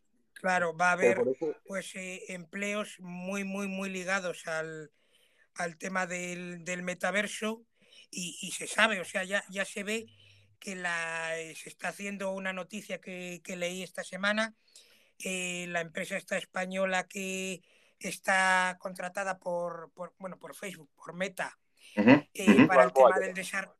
Eso es, para, el, para el desarrollo de, del metaverso. Está ya impartiendo cursos en la Universidad Complutense de Madrid. Un par de cursos está impartiendo pues para eh, que se abra este, este nuevo abanico de, de, puestos de trabajo que se van a encargar de lo que es el metaverso y lo que comentábamos ayer, la meta, vamos a llamar metaciberseguridad o metaseguridad, que necesitará que lo que ha comentado Málaga en, eh, en, su audio, que hay que saber eh, la veracidad de las cosas, eh, cómo, cómo hacer el, el, equilibrio entre la vida, la vida digital y la vida real. O sea, cómo, cómo saber que una cosa es real, que comentaba Roy, el tema de las noticias que sean verificadas mediante, mediante el, el, NFT o un certificado X, certificado digital, que determine que es una, una, noticia verídica, no es una fake news. O sea, yo creo que se va a abrir, se ha abierto un abanico muy grande, tanto a nivel comercial como a nivel eh, de empleos, que yo creo que no, nos, va, nos va a abrir muchísimas puertas en cuanto a lo que es ganancias en el tema de los, los creadores de contenido, que es lo que también ha comentado, habéis comentado Manuel y, Roy, sobre que si es una red, eh, un, un metaverso centralizado, los creadores de contenido van a recibir menos cantidad de tokens o NFTs o como eh, la moneda que, tenga la propia plataforma y que si es descentralizado vas a recibir más, o sea, vas a tener un, beneficio mayor ya que no deja de ser tú o tener tú más el control de lo que estás compartiendo o la información que estás dando o el contenido que estás dando, sabes que es tuyo que no lo estás cediendo a la empresa X, que esa empresa X comercializa con él y te puede dar o una pequeña parte o no darte nada absolutamente. Tú utilizas la plataforma y ellos no te dan nada. Yo creo que se va a sí, por eso, claro, Por eso yo decía, Juanma, que hay que reequilibrar, ¿no? Hay que, que, que es, esos beneficios que tienen estas grandes empresas, yo creo que ya llega un momento en que yo creo que tienen que ser repartidos con esos creadores o con la gente que está consumiendo estos contenidos, que está compartiendo sus datos. Yo creo que ahora mismo no es nada justo, ¿no? Porque si sabemos que en base o por medio de nuestros contenidos hay empresas que se están enriqueciendo, perdón, eh, y creo que no es justo, ¿no? O sea, que yo, que yo tengo la posibilidad de no compartir ningún tipo de contenido en, ningún, en ninguna red social, está clarísimo.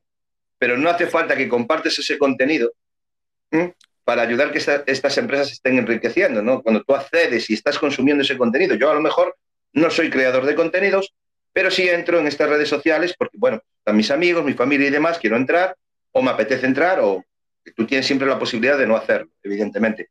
Pero en el momento en que tú estás entrando y estás allí invirtiendo tu tiempo, viendo contenidos de personas que conoces o no y tal y cual, pues también estás aportando ahí. Entonces creo que todo el mundo pues, debería beneficiarse de algún modo de este gran pastel, ¿no? es un gran pastel. Y creo que de esta manera, como decía Roy, de manera plataformas descentralizadas comparten bueno, esos beneficios con los usuarios de la plataforma, creadores, consumidores y demás. Creo que ya se tiene que empezar a, llevar a todos los niveles, pero no solo, no solo el hecho de que tú entres y, y consumas o, compartas, sino que después tengas más posibilidades aparte de esto, ¿no? de entrar y consumir dentro de una plataforma, ya sea YouTube o Twitch o cualquier cualquiera de estas plataformas, sino que tú como tal, como, como a lo mejor puedas ser emprendedor, puedas crear un nuevo modelo de negocio dentro de esto, que yo creo que va a tener esa posibilidad a la gente de, llegar a esto. ¿no? Y eso es lo, interesante, ¿no? que a lo mejor que al final mm, yo creo que esto es así, yo creo que la, moneda como tal, como la conocemos, el papel y demás, pasará a ser digital ¿no? a, a, todos los niveles. ¿no? Sé que hay una transición, como decía Juanma, que estábamos hablando nosotros cuando hicimos ayer un pequeño directo en privado para comentar un poco el programa de hoy, sí que hay una transición que está ocurriendo, ¿no? Yo le decía a Juanma, esa transición está ocurriendo en tiempo real, o sea, igual no nos estamos dando de cuenta, pero eso está sucediendo y va a suceder. Yo creo que el dinero al final es que mm, en el mundo está habiendo un gran problema económico, ¿no?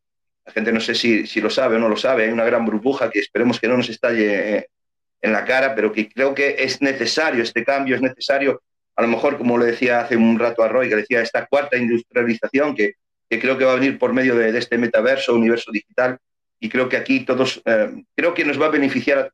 Tiene su parte mala, evidentemente, no, no cabe duda. Todo tiene una parte buena y una parte mala y también dependerá cómo tú lo utilices para que esto pues vaya a favor o en contra, ¿no? Pero que al final yo creo que es necesario. Yo creo que este cambio eh, no es, es imperativo, como decía ayer, es tiene que ser, o sea, no hay más. Yo lo veo desde este punto de vista, ¿no? Es importante mm. recalcar lo que hemos hablado antes, que creo que es un ejemplo muy eh, significativo. Es el hecho de utilizar la aplicación esta como un ejemplo, ¿no? lo que es la tecnología descentralizada, pues es como una sociedad colaborativa, una economía colaborativa donde cada uno pues produce algo y le pagan en forma de toque.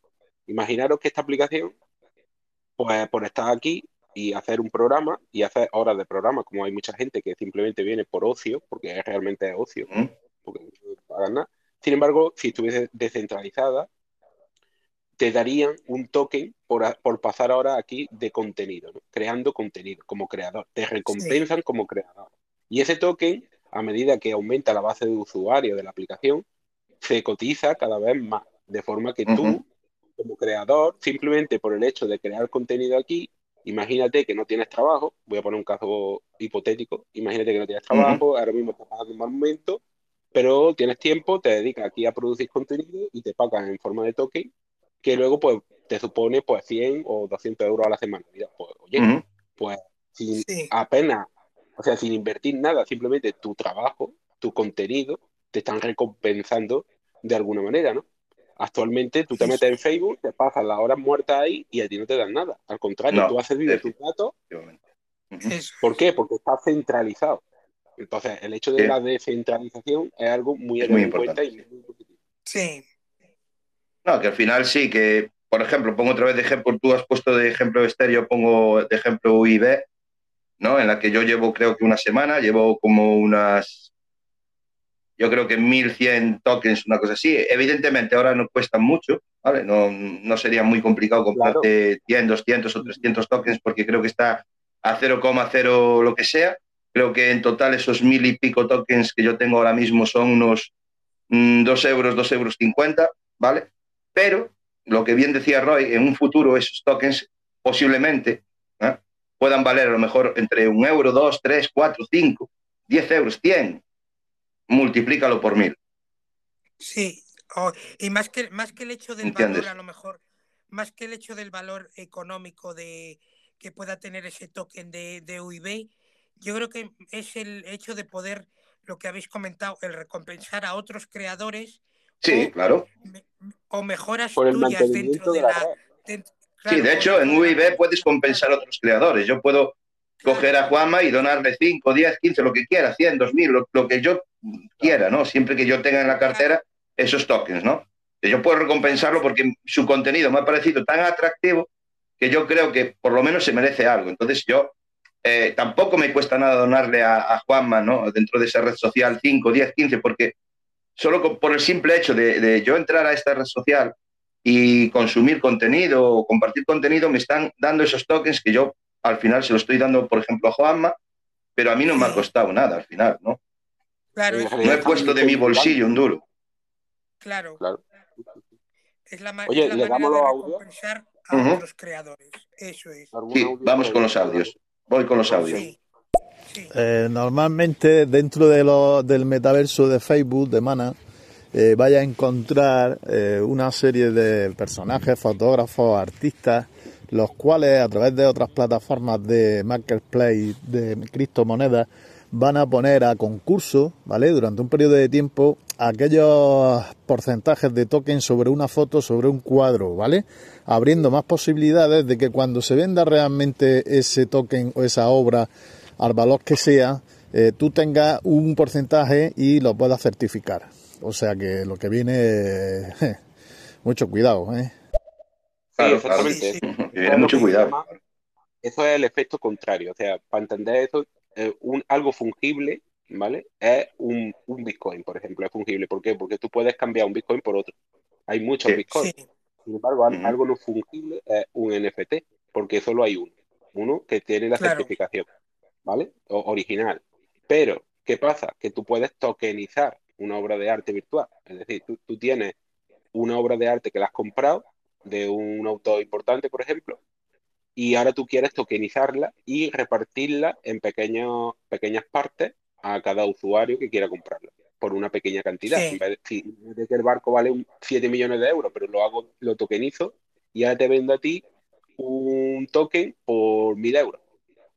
¿Ok? Sí, ¿Por qué? ¿Qué Ujú. pasa? Porque el día de mañana, como ese barco se supone que alguien, de alguien famoso y va a valer mucho más, pues tú te vas a llevar la parte alícuota, la parte que te corresponde de, de su vida, digamos. Ujú. sí. Estás haciendo que un NFT sea fungible. De alguna Sí, le manera. está sacando una, entre le está sacando como una rentabilidad a una, una obra, le está sacando rentabilidad a largo plazo, vamos a decirlo. Claro, Sí. pero eso se puede hacer también con bienes raíces. O sea, Sí, eh, eso sí. se- la tecnología de, de NFT se puede aplicar incluso a la realidad. Sí, Eso es. O sea, que esa tecnología admite muchas posibilidades. Sí. Y, y veremos cómo se desarrolla en un futuro, porque esto va para arriba, ¿no? O sea que, cuidado. Como decía nuestro compañero Sergio, cuidado. Voy a seguir con los, con los audios. Hola, hola, hola, buenos días por estéreo. ¿Podríais ponernos eh, un ejemplo concreto? A ver si sabéis el caso, el de este de Tarantino con los temas de Pulp Fiction que le ha demandado esto Miramax por temas de, de copyright y no sé qué, ¿no? Como que él tenía material inédito de Pulp Fiction y ha intentado sacarlo por su cuenta eh, como pues para venderlo como NFT y entonces se han enfadado Miramax y le han denunciado a Tarantino y no sé qué, pero esto de Pulp Fiction es una película del año 1993, o sea, Ujú. tiene 28 años y le han denunciado y toda la movida. ¿Sabéis algo de este caso? ¿Quién tiene razón? ¿Tiene razón alguien? Esto de las cosas digitales, ¿te las puedes inventar sobre una cosa que ya estaba hecha antes? ¿O todo lo que esté relacionado con un producto antes hecho, aunque sea nuevo, es del propietario antes? Creo que sigue aquí, ¿eh? Espera, voy, darme un segundo, que Sí. creo que sigue aquí el, el audio de Nickelodeon. Sí, ¿Que sigue? Sí que sigue el audio. Sí. Hola, hola, hola, soy el de antes, el oyente apasionado. Eh, me gustaría saber también si podéis hablar en concreto de por qué os parece que El Salvador, una nación que no se caracteriza precisamente por estar a la vanguardia de la tecnología, ha decidido hace- ser la primera en adoptar Bitcoin, una moneda que es imposible trazar para que eh, la impresión que da es para que no se sepa que hacen ciertas maldades, pero eh, a lo mejor soy yo que soy un poco mal pensado y quieren una moneda no trazable eh, por el tema este de, la democracia y de que la gente pueda mantener sus posesiones con independencia de los bancos. A lo mejor eh, son unos pioneros en, en la paz y en, y en la seguridad, eh, pero la impresión es un poco la contraria, que quieren hacer un poco perrerías con el Bitcoin. Así que contadnos de este subprograma, perrerías con el Bitcoin. Pues mira, si quieres le contesto yo. Sí, Sí, sí, sí, sí, correcto. te, voy a contestar- te contesto esta segunda primero, después te contesto la otra. El tema del Salvador es, mm, tiene una explicación muy sencilla y es que a- hace unos años su- llegó al poder un presidente que se llama Nayib Bukele, que es bastante joven, bastante joven de la generación de los millennials y es, y es un tío, un apasionado de la tecnología y, una, y está, eh, digamos, al día con todas las redes sociales, en fin. Y el tío tiene unas creencias en su mente que es que quiere cambiar el país de una puta vez, porque hasta ahora El Salvador ha sido, pues, básicamente eh, un país mm, despreciado por sus dirigentes y humillado, a- humillando a los ciudadanos. Entonces él viene con intención de eso, de cambiarlo y acabar con las maras, acabar con todo el sistema corrupto y todo. ¿Cómo? Utilizando un poco, eh, esto ya es mi apreciación, un poco un toque dictador en el sentido de adquirir poder para decir, ahora voy a hacer las cosas bien yo. Y lo primero que hizo fue invertir en, en ejército para acabar con las maras y darle un empujón económico al país. Para lo cual, él, como te digo, por su perfil, piensa que el Bitcoin va a ser el futuro y decidió que el país aceptara el Bitcoin como moneda de cambio y de paso ser el primero. Y también, de hecho, hace una semana creo que ha comprado una cantidad bastante grande de Bitcoin para poder revertir el beneficio dentro de las arcas estatales. porque lo que hace es comprar Bitcoin para luego venderlo y con ese dinero que ganan revierten en el sistema público, en el sistema sanitario, en el sistema educativo, en el ejército, en todo. Entonces, hasta ahora, la verdad es que la gente está viendo que eh, está viendo un cambio en ese sentido, ¿vale? Hasta ahí puedo mm, comentar. Y respecto de lo de los derechos de autor, respecto de la realidad, pues eso es un ejemplo muy concreto que precisamente refleja el conflicto que puede haber en la transición de realidad virtual. Hay cosas que tienen derecho de autor en la realidad y si no están muy claras desde la realidad, pues si alguien quiere hacer un NFT con ellos, pues evidentemente no lo va a poder hacer. ¿Por qué? Porque si tú no eres el dueño claramente de algo que está en la realidad, pues no lo puedes hacer NFT, evidentemente. Porque, porque en realidad está... No. Claro. Es como si yo cojo el coche de mi vecino y lo quiero, lo quiero hacer eh, un NFT y certificar que ese coche es mío. Como hemos dicho antes, la realidad está muy, muy relacionada con lo virtual. Ese NFT tiene, tiene uso incluso en la certificación de la realidad. Por eso hay mucha gente que piensa que dentro de unos años los notarios no existirán. aunque, parezca, aunque parezca algo increíble. Sí. Sí, que es, lo, que, lo, que, hemos, lo, lo que hemos comentado, que tiene que ser sí. la conjunción entre, entre, la vida real y la, y la digital, que eh, no se puede apartar completamente y dices, no, esto que, que, lo tengo en la vida física, como el caso de, la, de las imágenes inéditas que ha dicho Miquel Odeón, eh, lo pongo eh, de manera electrónica y ya soy propietario de ello. Sino que es que tú tienes que ser el creador. Claro, eso tú, es. Si, si, tú no eres el creador de la realidad de algo, no puedes hacerlo NFT, ¿vale? Igual claro. que la, eh, lo virtual, si no eres creador virtual de algo, no puedes ponerlo en NFT porque no es tuyo. Claro. ¿Cómo vas a certificar que es tuyo si no es tuyo? Sí. Entonces, claro, bueno, ahí continúo, continúo, sí. la realidad. Claro, es que es como ocurre ahora. Tú puedes, puedes descargar música, evidentemente, pero los derechos de autor, si no los tienes, puedes meterte en un problema. Es, es una cosa sí. parecida. Puedes meterte en problemas porque tú no eres el autor de esa pista de audio o de. Bueno, no eres el claro. autor. Entonces, claro, para eso están los derechos de autor y demás, ¿no? Que si tú no tienes esos derechos de autor o un, o un permiso bueno. para, para, poder utilizar eh, este, este audio o lo que sea, pues te puedes meter un problema legal, evidentemente. Claro. O sea, te meterías en un problema. Sí. Pero viene siendo algo así. un vídeo de ponerlo en las redes, por ejemplo, un vídeo de. Justo. Uh -huh. Porque claro. que comparto, a mí me han quitado un montón, ¿no? Claro, porque no tienes esos derechos de autor. Esto es lo mismo, ¿no? No puedes certificar que algo es tuyo si no lo es. Además, en Ocurriría la creo mismo. que son 60 años, si no me equivoco, no, no estoy muy uh -huh. seguro, ¿vale? Pero creo que son claro. entre 60 y 70 años de derecho de autor. Sí, hasta, Pero, que, hasta que puedes util utilizarlo de manera libre, vamos a decirlo. Sí. Eso es. Y yo tampoco bueno, continúo con los audios, que se nos, vale. se nos acumulan, chicos.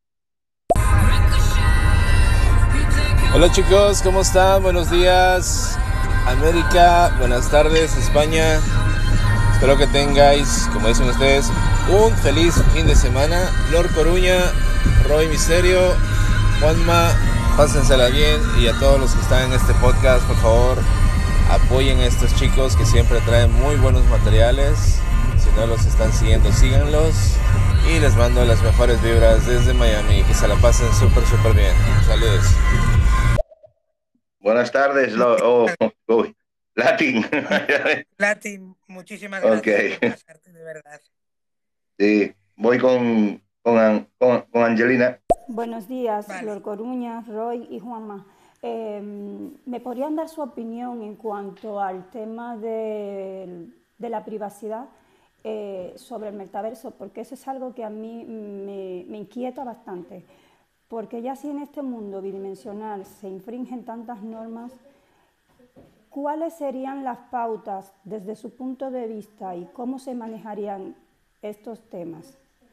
En algo ya que se ve que viene eh, sumándose ya lo que es la publicidad, eh, la monetización, eh, los derechos de autor y esas cosas. Díganme qué piensan de esto. Pedazo de pregunta. Eso sí que es una pregunta, sí. chaval. Sí, es lo que comentábamos ayer, cómo se va uh -huh. a proteger ya tenemos eh, problemas ahora mismo en Sí, la para vida digital que tenemos, que tenemos ahora mismo en redes sociales, vamos, como ha comentado Angelina, eh, redes sociales, eh, en cosas del día a día, la llegada de, de lo que es un mundo paralelo, vamos a ver, o un mundo eh, digital eh, como el que tenemos ahora mismo, el mundo real, el tema de la seguridad va a ser algo que, que va, yo creo que tienen que aparecer, pues, eh, lo que comentábamos, el, el mercado laboral tiene que aparecer ese tipo, ese perfil de persona que se encargue de, de que las transacciones eh, mediante los tokens, eh, el- la información que se transmita a través de una conexión virtual con inteligencia artificial tenga esos niveles de privacidad que tenemos ahora, esas opciones de marcar eh, los dobles factor a la hora de acceder a, a ese mundo digital, cómo, realme- cómo realmente eh, puede el, mundo digital, el metaverso este que vamos a, al que vamos a acceder, cómo realmente va a saber que somos nosotros y no es otra persona suplantándonos mediante nuestro avatar. Es que yo creo que se abre ahí un, un campo muy importante que yo creo que el, el nivel de doble factor que tenemos ahora, el sistema de doble factor de, de lo que es la seguridad, va a tener que implementarse como a un nivel más. Sería un- una tercera dimensión o una manera de, de verificar que somos nosotros. O sea, Sí, que realmente ujú. quien, quien está, quien está paseando, vamos a decirlo, por el mundo digital somos nosotros, con lo cual la seguridad yo creo que va a dar un vuelco también bastante importante. No sé hasta qué punto o cómo lo harán, porque realmente eso va a ser muy complicado, el crear esas, esas barreras o esas capas de protección para determinar que somos nosotros. Niveles de seguridad, sí, claro. Eso es, o sea, yo creo que va a ser pues mediante pues el sistema de si por ejemplo accedemos a una al mundo digital a través de unas gafas de, de realidad aumentada o, un- o una vamos a decir unas pantalla una pantalla como las cabinas que quieren implementar eh, Google para hacer eh, conferencias y tener a la otra persona eh, a un holograma en la otra Sí, pues que prácticamente lo podrías tocar, sí. Claro, tiene que ser, pues yo creo que mediante un nivel de, ya sea mediante ampliación de la huella dactilar, el sistema facial, el sistema de reconocimiento ocular que parece un poco de película. Pero es que tiene que implantarse unos niveles de seguridad para que realmente pues, cuando paseemos, otra vez me repito, por el, por el mundo digital, se sepa que realmente somos nosotros, porque es que el avatar se podrá hackear como se hackea ahora una o se vulnera la, la- la privacidad de una cuenta haciéndote pasar por otra persona.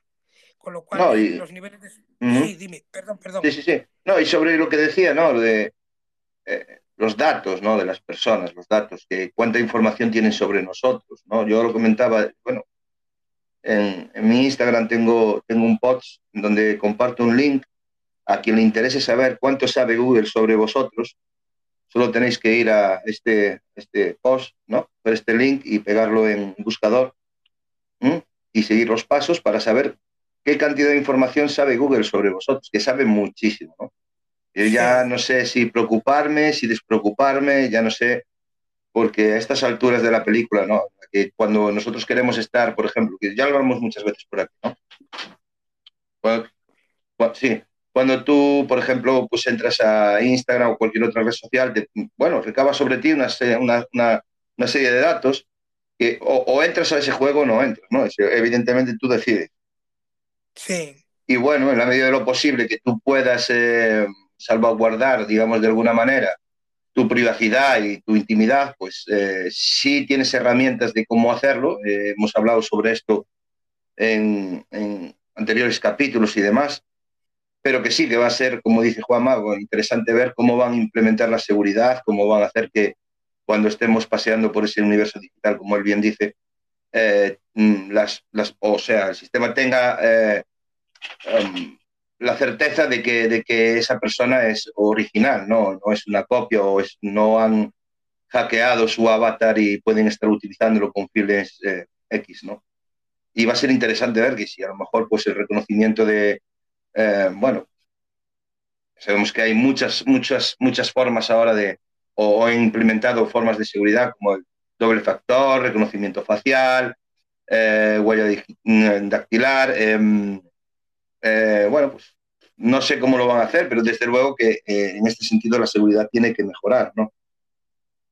Pero bueno, que al final es como, como muchas veces hablamos, ¿no? Esta gente que se dedica mm, a cometer delitos dentro de Internet, ¿no? ciberdelincuentes y demás, siempre, siempre están también, eh, siempre se están actualizando, ¿no? Y buscando nuevas formas de, seguir cometiendo estos delitos. Y para eso estamos, ¿no? Para ir mejorando esa seguridad y que ponérselo más difícil.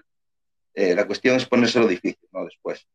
Pero bueno, esto es así, debemos de convivir con ello, ¿no? Al final, porque, bueno, eh, sí, la, seguridad se tiene que implementar, evidentemente, y tendrá que ir mejorando. A lo mejor el doble factor, como dice Juanma, deja de servir y lo, lo, mejoran o lo que sea, pero bueno, de momento es lo que, lo que tenemos, ¿no? Y tendrá que, porque, a ver, esto es un melón que se ha abierto y que vamos a ver hasta dónde llega y cómo se desarrolla, ¿no? En todos los sentidos, ¿no? Que también el tema de que en estos lugares o universos digitales vayamos a hacer transacciones con criptos o con NFTs o con llámale X, pues también tendrá que, ser un lugar seguro ¿no? para realizar esas transacciones, porque al final hablamos de dinero. Mm, bueno, habrá que tenerlo en cuenta. ¿no? Sí. A ver cómo se va desarrollando. Seguimos, yo creo que con los audios que... Los ingenieros informáticos, los ingenieros de sistemas, de software, y todo eso van a tener muchísimo trabajo. Sí, muchísimo trabajo, desde luego que sí. el tema de las transacciones. Sí.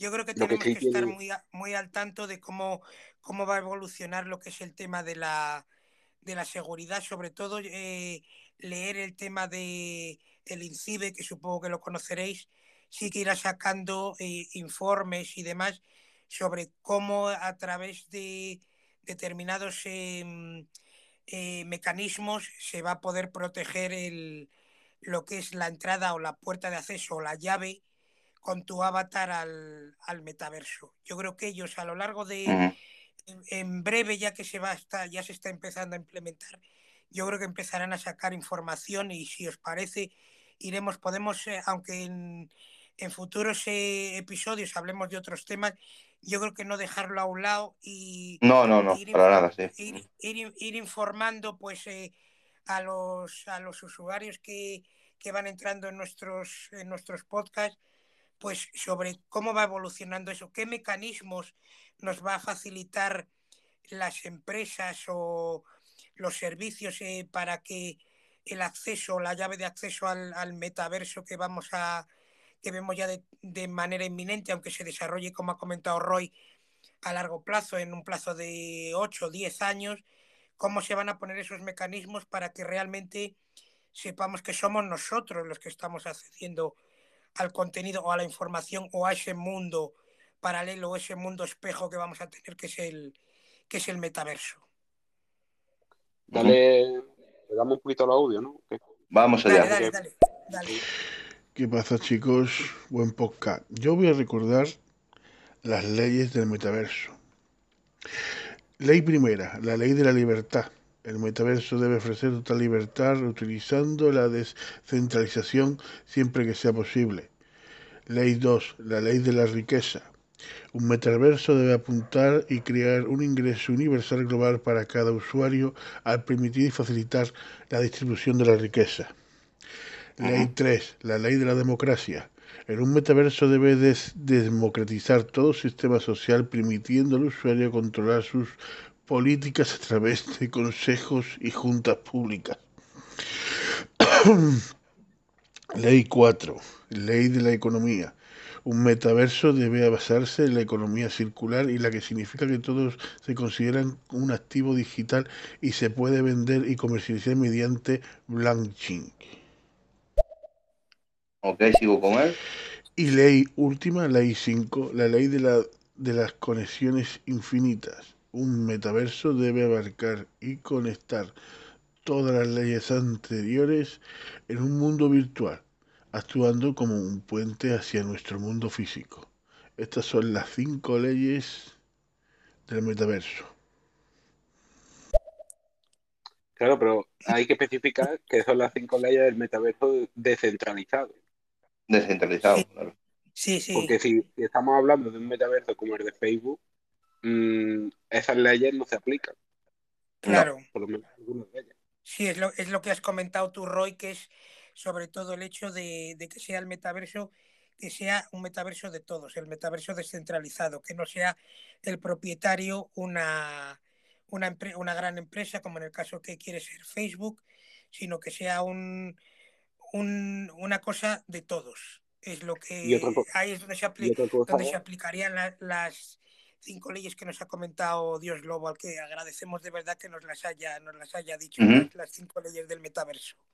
y otra cosa es que esas leyes son simbólicas en el sentido de que no estamos hablando realmente del melón gordo, porque si tenemos que hab- hablar de leyes, evidentemente un metaverso tiene que haber- tiene que tener normas de algún tipo, Sí, leyes, en definitiva.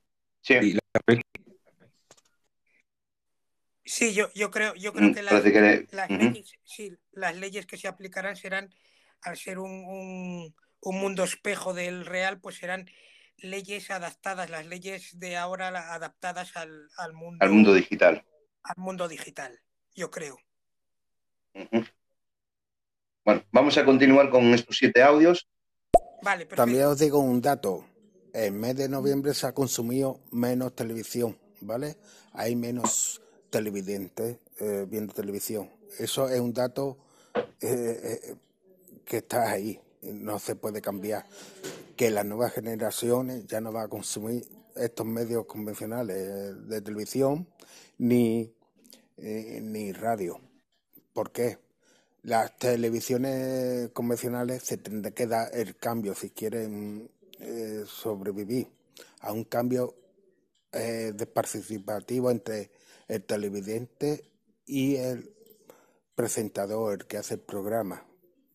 Por eso la- esa nueva ley, también está la- esa nueva tecnología, también está el metaverso, que va a ser, pero mientras no dé ese cambio las televisiones, perderá televidentes. Saludos. Sí, evidentemente ahora hay gente que, bueno, sabemos que consumen YouTube o consumen Twitch o otras plataformas que hay de consumo de audiovisual, prensa escrita, Sí, radio y demás, y que ha ido cambiando, evidentemente. Ahora, pues al principio les costó un poquito más, pero ya la prensa, lo que es la prensa escrita ya se, se ha digitalizado y, y yo creo que esto va en esa línea, ¿no? Que al final, pues ya sabes. A ver, sí, eh, todas las cadenas tienen datos, evidentemente, y saben eh, el, el- el trozo de pastel que han perdido o que han ido perdiendo por el camino, ¿no? Sabemos que hay mucha gente que consume YouTube, Twitch o cualquier otra plataforma de este estilo que resta, vale, público a esta, bueno, televisiones, eh, mm, o sea, autonómicas, locales, lo que sea, ¿no? Resta- le, le resta público, evidentemente. Ellos saben que, que han perdido público, pero que imagino que, bueno, en un futuro irán también. la, Dime, dime. la- el ejemplo más cercano que hay sobre ese tema, eh, muy curioso y, y muy ilustrativo también, es el hecho de que Ramón García se vaya a Twitch a retransmitir las campanadas con Ibai. O sea, Claro, yo creo que Ramón García va a vivir una nueva, una nueva vida a partir de ahora y, y todos los espectadores que, bueno, eh, ese evento va a arrastrar millones de espectadores hacia las redes, claramente. claro. Quizá no, a lo mejor en un, en un intervalo de edades que son más de televisión, digamos, pero lo que está claro que el mundo virtual está ganando la batalla y las televisiones Mira, yo públicas voy a poner, yo voy a poner un ejemplo, ¿no?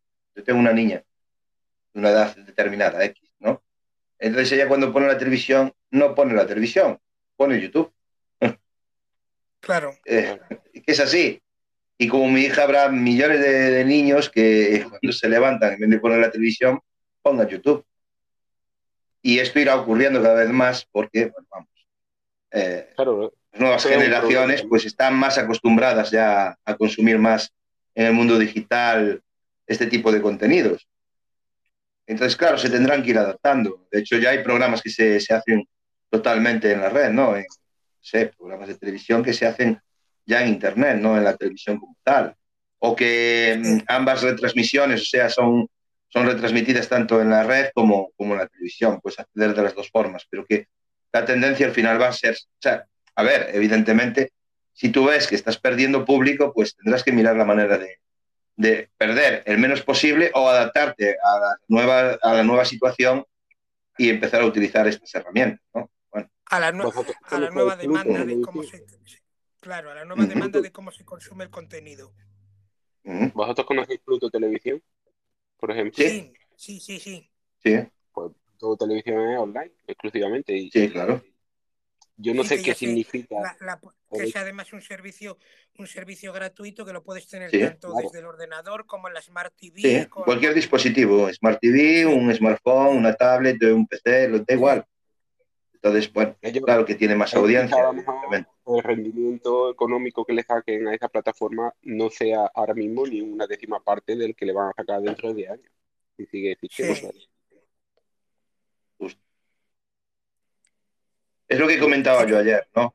Es lo que comentaba yo ayer. Por ejemplo, eh, cuando estábamos hablando entre nosotros, ¿no? Para que la gente lo entienda, que hicimos una pequeña reunión para, abordar este tema y tal.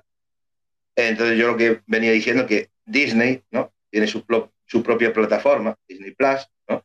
Donde ya eh, los estrenos ya no son en el cine, sino en esta plataforma. Sabe que tienen montones de usuarios conectados eh, que pagan este servicio para acceder a esos nuevos contenidos o a esos estrenos que Disney saca. Eh, ¿Que esto va en esa línea? Pues sí, porque mucha gente ya ahora a lo mejor se conecta a Netflix o se conecta a HBO, se conecta a Amazon Prime o bueno, eh, todos estos, bueno, eh, plataformas que han surgido que se van digitalizando de alguna manera porque saben que hay mercado, ¿no? Entonces, evidentemente las televisiones, pues al final también, que las televisiones en sí como tal, pues ver Telecinco Online o Antena 3 o cualquier otra de esas, pues consumirlas de forma online, porque saben y entienden que, bueno, pues ahí está su público también al final. Entonces tienen que adaptarse y se tendrán que adaptar. Ya tienen sus plataformas, también están empezando a implementar. Sí, la de, sí, Telecinco sobre todo, sí. Telecinco tiene mi tele, la de Antena 3, pues, no sé realmente cuál, cuál, qué nombre tiene. Creo que es Antena 3 Media, pero no sé si cobra por ello. Eh, Telecinco sí cobra, bueno, tampoco es mucho dinero lo que cobra, pero, pero que bueno, que lo hace porque sabe que no quiere perder claro. de mercado, evidentemente. y, ahora mismo tienen que adaptar. Claro, ahora mismo también está eh, haciendo una consulta pública eh, Televisión Española, también para que hagas pues tu, tu, contenido a la carta, para ver lo que más gusta y demás. Saben hacia dónde va la, el consumo del contenido Sabemos que la televisión como la, como la conocíamos hasta ahora de, de cambiar la cadena y eso ahora ya la gente pues necesita un, un, contenido a la carta, yo creo. Claro, y más eh, eh, Juanma piensa que en el momento en que pues este metaverso, universo digital, eh, etcétera, ¿no? empieza a funcionar y la gente esté ahí, ¿no? La gente entre ahí a trabajar, entre ahí a consumir, entre ahí y esté ahí en esa plataforma, ¿a dónde crees que tienes que llevar tus contenidos? Pues ahí tiene que ir todo. Si la gente va a permanecer conectada por lo que sea, porque ha entrado y tiene que ir a trabajar, o va a hacer una conferencia, o va a escuchar, o va a un concierto, o un partido de fútbol, que se va a poder hacer así de esta manera, ¿dónde va a estar la gente?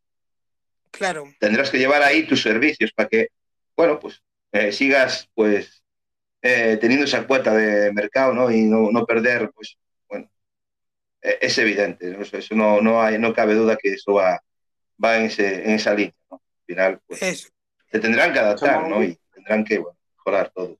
¿Mm? Pasamos a Cherpa si queréis porque eh, Miguel no está. Sí, vamos allá. vamos allá. Eh, a ver, eh, cada aportación para una NFT, una puja para una criptomoneda, eh, podemos decir que es un contrato. ¿Vale? Un contrato que deja código. Ese código puedes demostrar que lo has dejado tú siempre y cuando no te lo puedan eh, hackear o te lo quieran cambiar, ¿vale? Entonces, visto ahí, pues eso de que los notarios no tengan mucho trabajo, van a tener que verificar y abogados cuántos, eh, cuántos contratos tenéis y eso va a dar mucho juego también, ¿eh? Cuidadito. Sí, claro. Sí, se está abriendo, se está abriendo un... Sí, un melón muy grande, claro muy grande, sí, que va a tener muchísimas posibilidades y que requiere de, de, nuevos empleos, lo que hemos comentado, nuevos empleos que se adapten a la, lo que es... Nuevos perfiles también. Claro, a la, a, la, adaptación de las leyes, como hemos dicho, las leyes de, de la vida real al universo digital, donde cómo aplicas, en el caso que se comenta de los NFTs, la, la veracidad de eso, pues tienes que saber cómo verificarlo, cómo contrastar o ver que realmente esa firma o ese certificado que lleves es verídico. Yo creo que se va a abrir una, un abanico de posibilidades muy grande. En el, en el metaverso va a haber un, de tanto a nivel laboral, a nivel económico, a nivel de, de, puestos de trabajo, a nivel de transacciones comerciales, que va a haber un, se va a abrir algo muy, muy grande, yo creo. Bueno, continúo con los audios entonces. Son eh, 70 años después de la muerte del autor. Mi madre, 70 años después de la muerte del autor. Toda una vida. sí, buen dato, buen dato, señor. Lo que, lo, que comenta, lo que comentaba, lo que había comentado Miquel de, de, lo de la película de, y lo que comentaste de los derechos de, de uso de las cosas físicas, eso es. Vamos allá. Eh, sobre Tarantino, ¿no? que para mí es uno de los mejores cineastas de este planeta y de hecho le tocaron quizá las narices por ahí, por lo que decía el compañero Mike, eh, que incluso se iba hasta retirar, cosa que no me creo. Eh, a ver, tú puedes ser un creador, claro que sí, te puedes guardar lo que quieras, pero si tienes un contrato con Miramax, donde cedes todos los derechos de tus películas, pues ojo, cuidado, ¿eh? Entonces hay más trabajo para notarios y para abogados. Eh, Yo voy a hacerme por lo menos fiscal. pues adelante, tío, porque madre mía. Buenas tardes a los tres. Eh, gracias por ayudarnos a entender todo el tema este de metaverso, las monedas y todo esto. Muchas gracias. Venga, seguí así. Gracias, gracias a ti, Manuel, por estar por aquí. Muchas gracias, Manuel, por participar.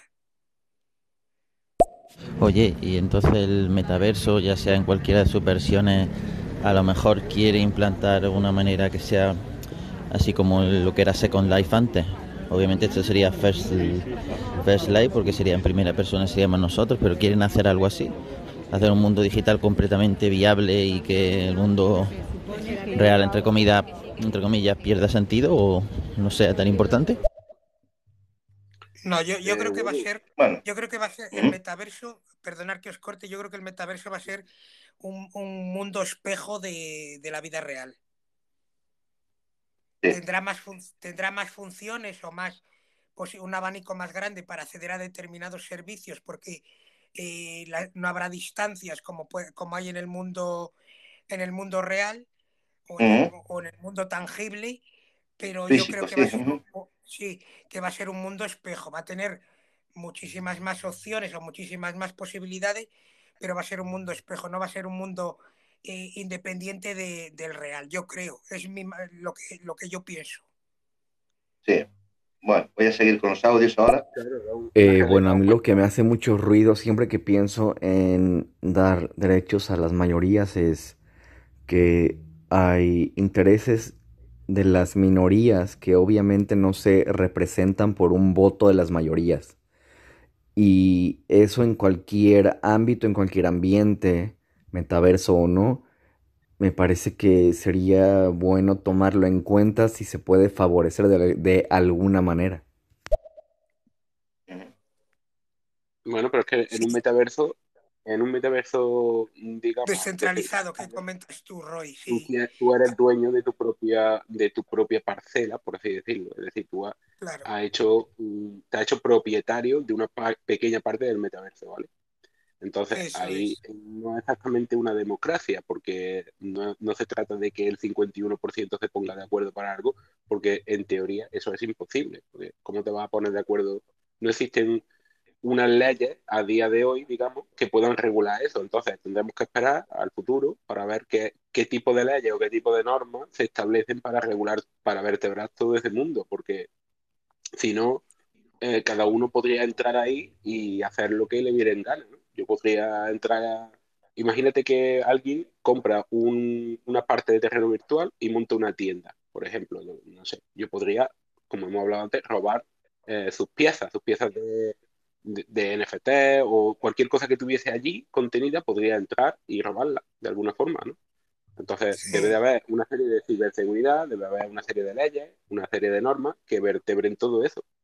Entonces, mm, establecer una democracia dentro de una cadena blockchain, pues yo mm, se me hace un poco irracional.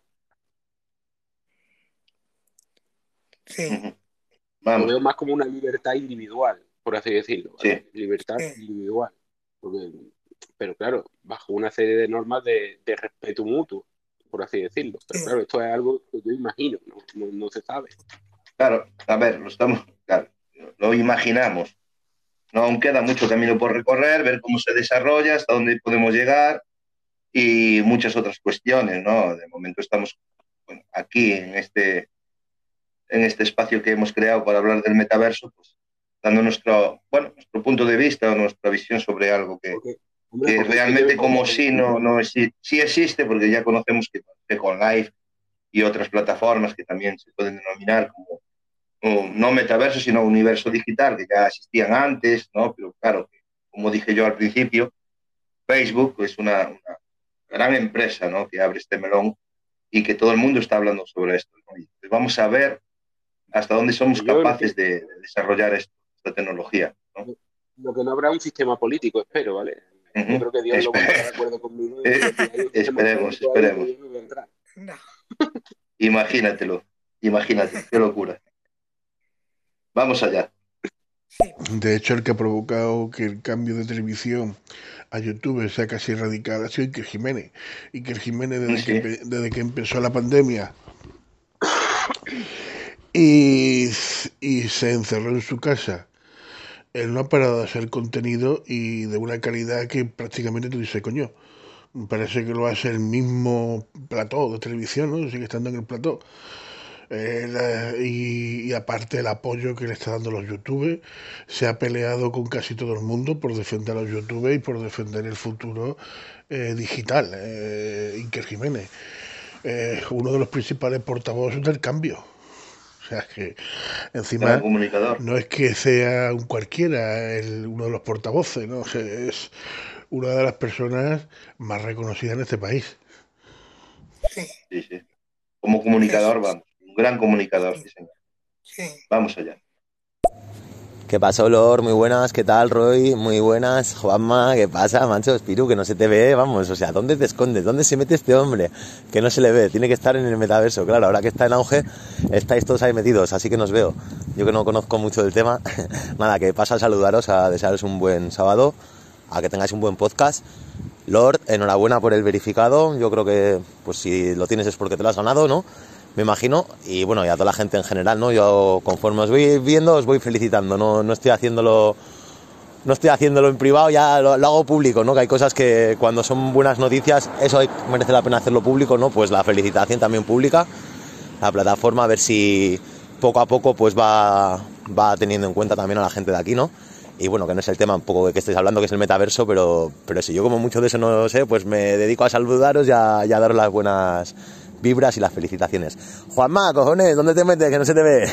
Venga, un abrazo, familia. Eric, muchísimas gracias. Sí, gracias, gracias, eterno, gracias. Pasa que esto no cambia nada, ¿no? Al final, ¿no? Es lo que decía yo, es un pequeño... Claro que nos gusta que nos reconozcan, ¿no? Pero para mí no cambia nada, ¿no? Yo sigo, sigo viniendo aquí haciendo lo que hacía, eh, entrando con la misma gente que, que, suelo entrar y ya está, no va a cambiar en nada. Eh, no, no gano nada con esto, ¿no? Pero bueno, está bien que, bueno, al final, yo creo que aún falta gente aquí que, ha de ser reconocida con, esta verificación, ¿no? Yo es lo que creo y creo que, y espero que, lo hagan porque sí que hay gente aquí que, que, hace muy buen trabajo y que también se lo merecen, tanto como, yo y como los demás. Entonces espero que en este sentido, pues, Stereo también lo, lo reconozca con, al final es un reconocimiento, un, bueno, pues lo que decía yo es, y, nada más, ¿no? Porque seguimos haciendo lo que hacíamos y seguiremos haciéndolo, ¿no? Mientras que no cierren el chiringuito, aquí estaremos, ¿no? Entonces, nada, pues muchas gracias por la parte que me toca y, y nada, que para mí el verificado es tanto mío como de mi compañero que venimos haciendo trabajo, que sin él quizá no, no hubiese hecho esto y no hubiese subido aquí a hacer esta, este tipo de cosas. Y por eso entiendo que también eh, como le he dicho en privado y le he dicho y te digo de manera pública, 50-50, tío. es lo que hay. Y nada, seguimos hablando del tema si queréis, que, que no tiene nada que ver. Venga, poder de Mike, que Mike está ahí ya. el audio. Ujú, Sí, vamos allá. El tema que comentáis, este de la recompensa a los creadores, eh, para eso no necesitas ningún tipo de metaverso. O sea, eso es lo que se hace actualmente en muchas redes sociales y es la, la expectativa está, pues en mi opinión, poco realista de que tiene mucha gente de, de que, y que además yo creo que aquí igual se está alimentando un poco de que van a ganar dinero con esto. Y yo creo que ya hemos hablado de, de este tema, de que en YouTube, por ejemplo, o en el Twitch y tal, a lo mejor el YouTube, el YouTube Twitch te da un poquito más de dinero, pero el YouTube te da eh, a lo mejor 500 euros, entre 500 y 2000 euros, depende de quién seas, eh, por un millón de visualizaciones, lo cual es un puto huevo. O sea, es muchísimo. Eh, hay eh, a lo mejor un 0,1% de los usuarios que pueden llegar a, a esto eh, al mes, igual a 500 euros al mes.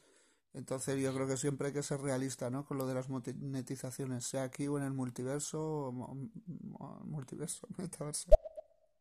Sí, no, claro que hay que ser realista. Evidentemente, eh, como he dicho yo muchas veces, nadie te regala nada.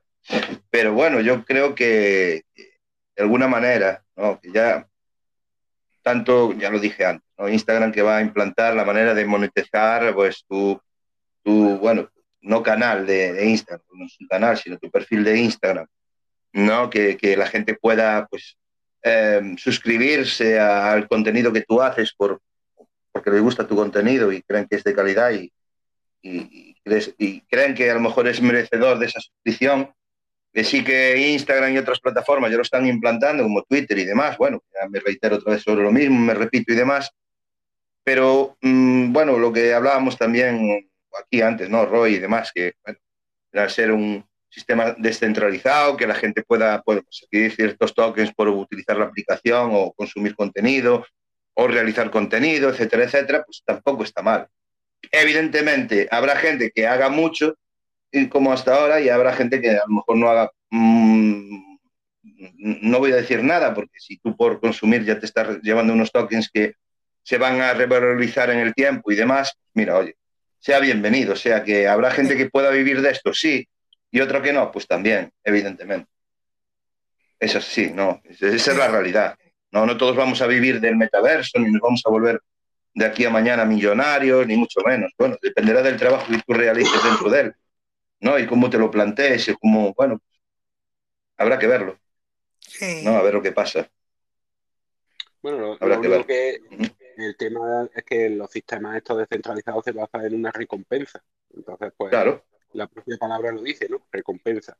Eh, Que al final es lo que, a ver, es lo que hablabas tú, Roy. Si tú, por ejemplo, vuelvo a poner el ejemplo, me vuelvo a reiterar, me vuelvo a repetir, eh, UIB, vale, te está dando unos pequeños tokens que ahora cuestan pues, 0,0 lo que sea, ¿no? Que dentro de 4 o 5 años esos tokens valen 1.000 euros. Lo que haya recabado en todo este tiempo, pues puede ser mucho dinero, sí. O puede, o puede quedarse en nada también, ¿no? O sea, puede quedarse en agua. Porque, eh, ¿Qué me ocurrió a mí? Yo pensé que el Bitcoin no iba a llegar a tener nunca un valor que, como el que tiene. Y como yo, mucha gente que a lo mejor tenía un Bitcoin, dos, tres, y se han perdido ahí porque no esperaban que tuviese ese valor. Si hubiesen esperado eso, pues evidentemente no se hubiesen deshecho de ese Bitcoin, ¿no?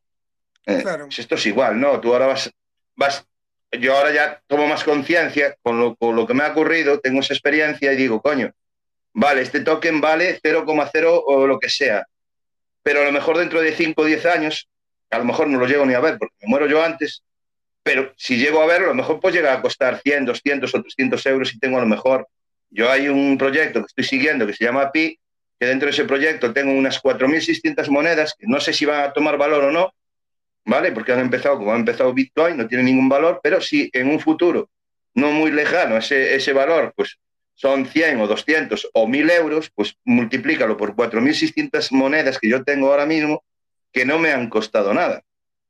Oye, pues mira, vamos, vamos, a, vamos a ver lo que ocurre, ¿no? No sé qué opinas, Roy, eh, sobre esto. Bueno, bueno, pero ya no estamos desviando del tema porque no estábamos hablando exactamente de eso. Estábamos hablando de una cadena descentralizada en la que tú, por crear, por crear, te dan una recompensa, o por utilización, o por ceder parte de tu internet, que también es posible, No, pero hablo de eso, Roy. Digo que, que a lo mejor ese token que te dan ahora. No estamos hablando dime, de dime. estamos hablando, estamos Ya, ya. hablando De, de tiempo, de dedicación y de creación. No estamos hablando de comprar un activo y esperar que se No, comprar no. valorice con el tiempo. Son dos cosas distintas. ¿vale? No, no, yo no hablo de comprar, hablo de la- ese, ese token que te han regalado o te han dado por permanecer o consumir contenido o por compartir contenido, que en un futuro, X, lo que sea, tomará un valor, ¿no? Mayor, Claro, pero ¿no? no tiene por qué ser un futuro, en tiempo real. O sea, Ujú, tú- O en tiempo real, sí, claro, ahora mismo tiene un valor. parte de una red a día de hoy, de una red de, de una red en concreto. Y yo pongo a servicio de esa red parte de mi internet, el que me sobra, y me recompensan con token. Luego, mm, por crear, también me recompensan con token, con el token nativo. El token nativo es el que tenga la cadena en concreto en la que tú estás, en la que forma un nodo, un nodo de usuario de toda la red, que puede ser de miles y miles de nodos. ¿Vale? Entonces, a mí eso no me ha costado ni un duro. Yo simplemente formo parte de esa red y ese token, ah, cuando yo empecé, valía 10 veces menos que ahora. Entonces, yo no he hecho absolutamente nada, no he invertido absolutamente nada, simplemente me aprovecho de la creación de mi tiempo. Mejor que estar eh, ofreciendo mi tiempo gratis, como hay mucha gente Sí, que claro. está en Facebook ofreciendo su tiempo gratis, pues para eso me meto en esta red y participo de ella y me recompensan, ¿no? Yo creo que eso a priori no admite ningún tipo de riesgo, ¿no? No. económico para nadie, ¿vale? Entonces No, yo, no, no. Y aparte que, es que aquí no estamos alimentando nada, simplemente estamos informando, precisamente porque la información es, eh, digamos, la cristonita de la ignorancia. Entonces, mm, aquí lo que intentamos es transmitir un poco de divulgar eh, respecto de este tema, que hay tanta gente que desconoce y que viene bien saber ciertas cosas para no cometer errores, precisamente. Ujú.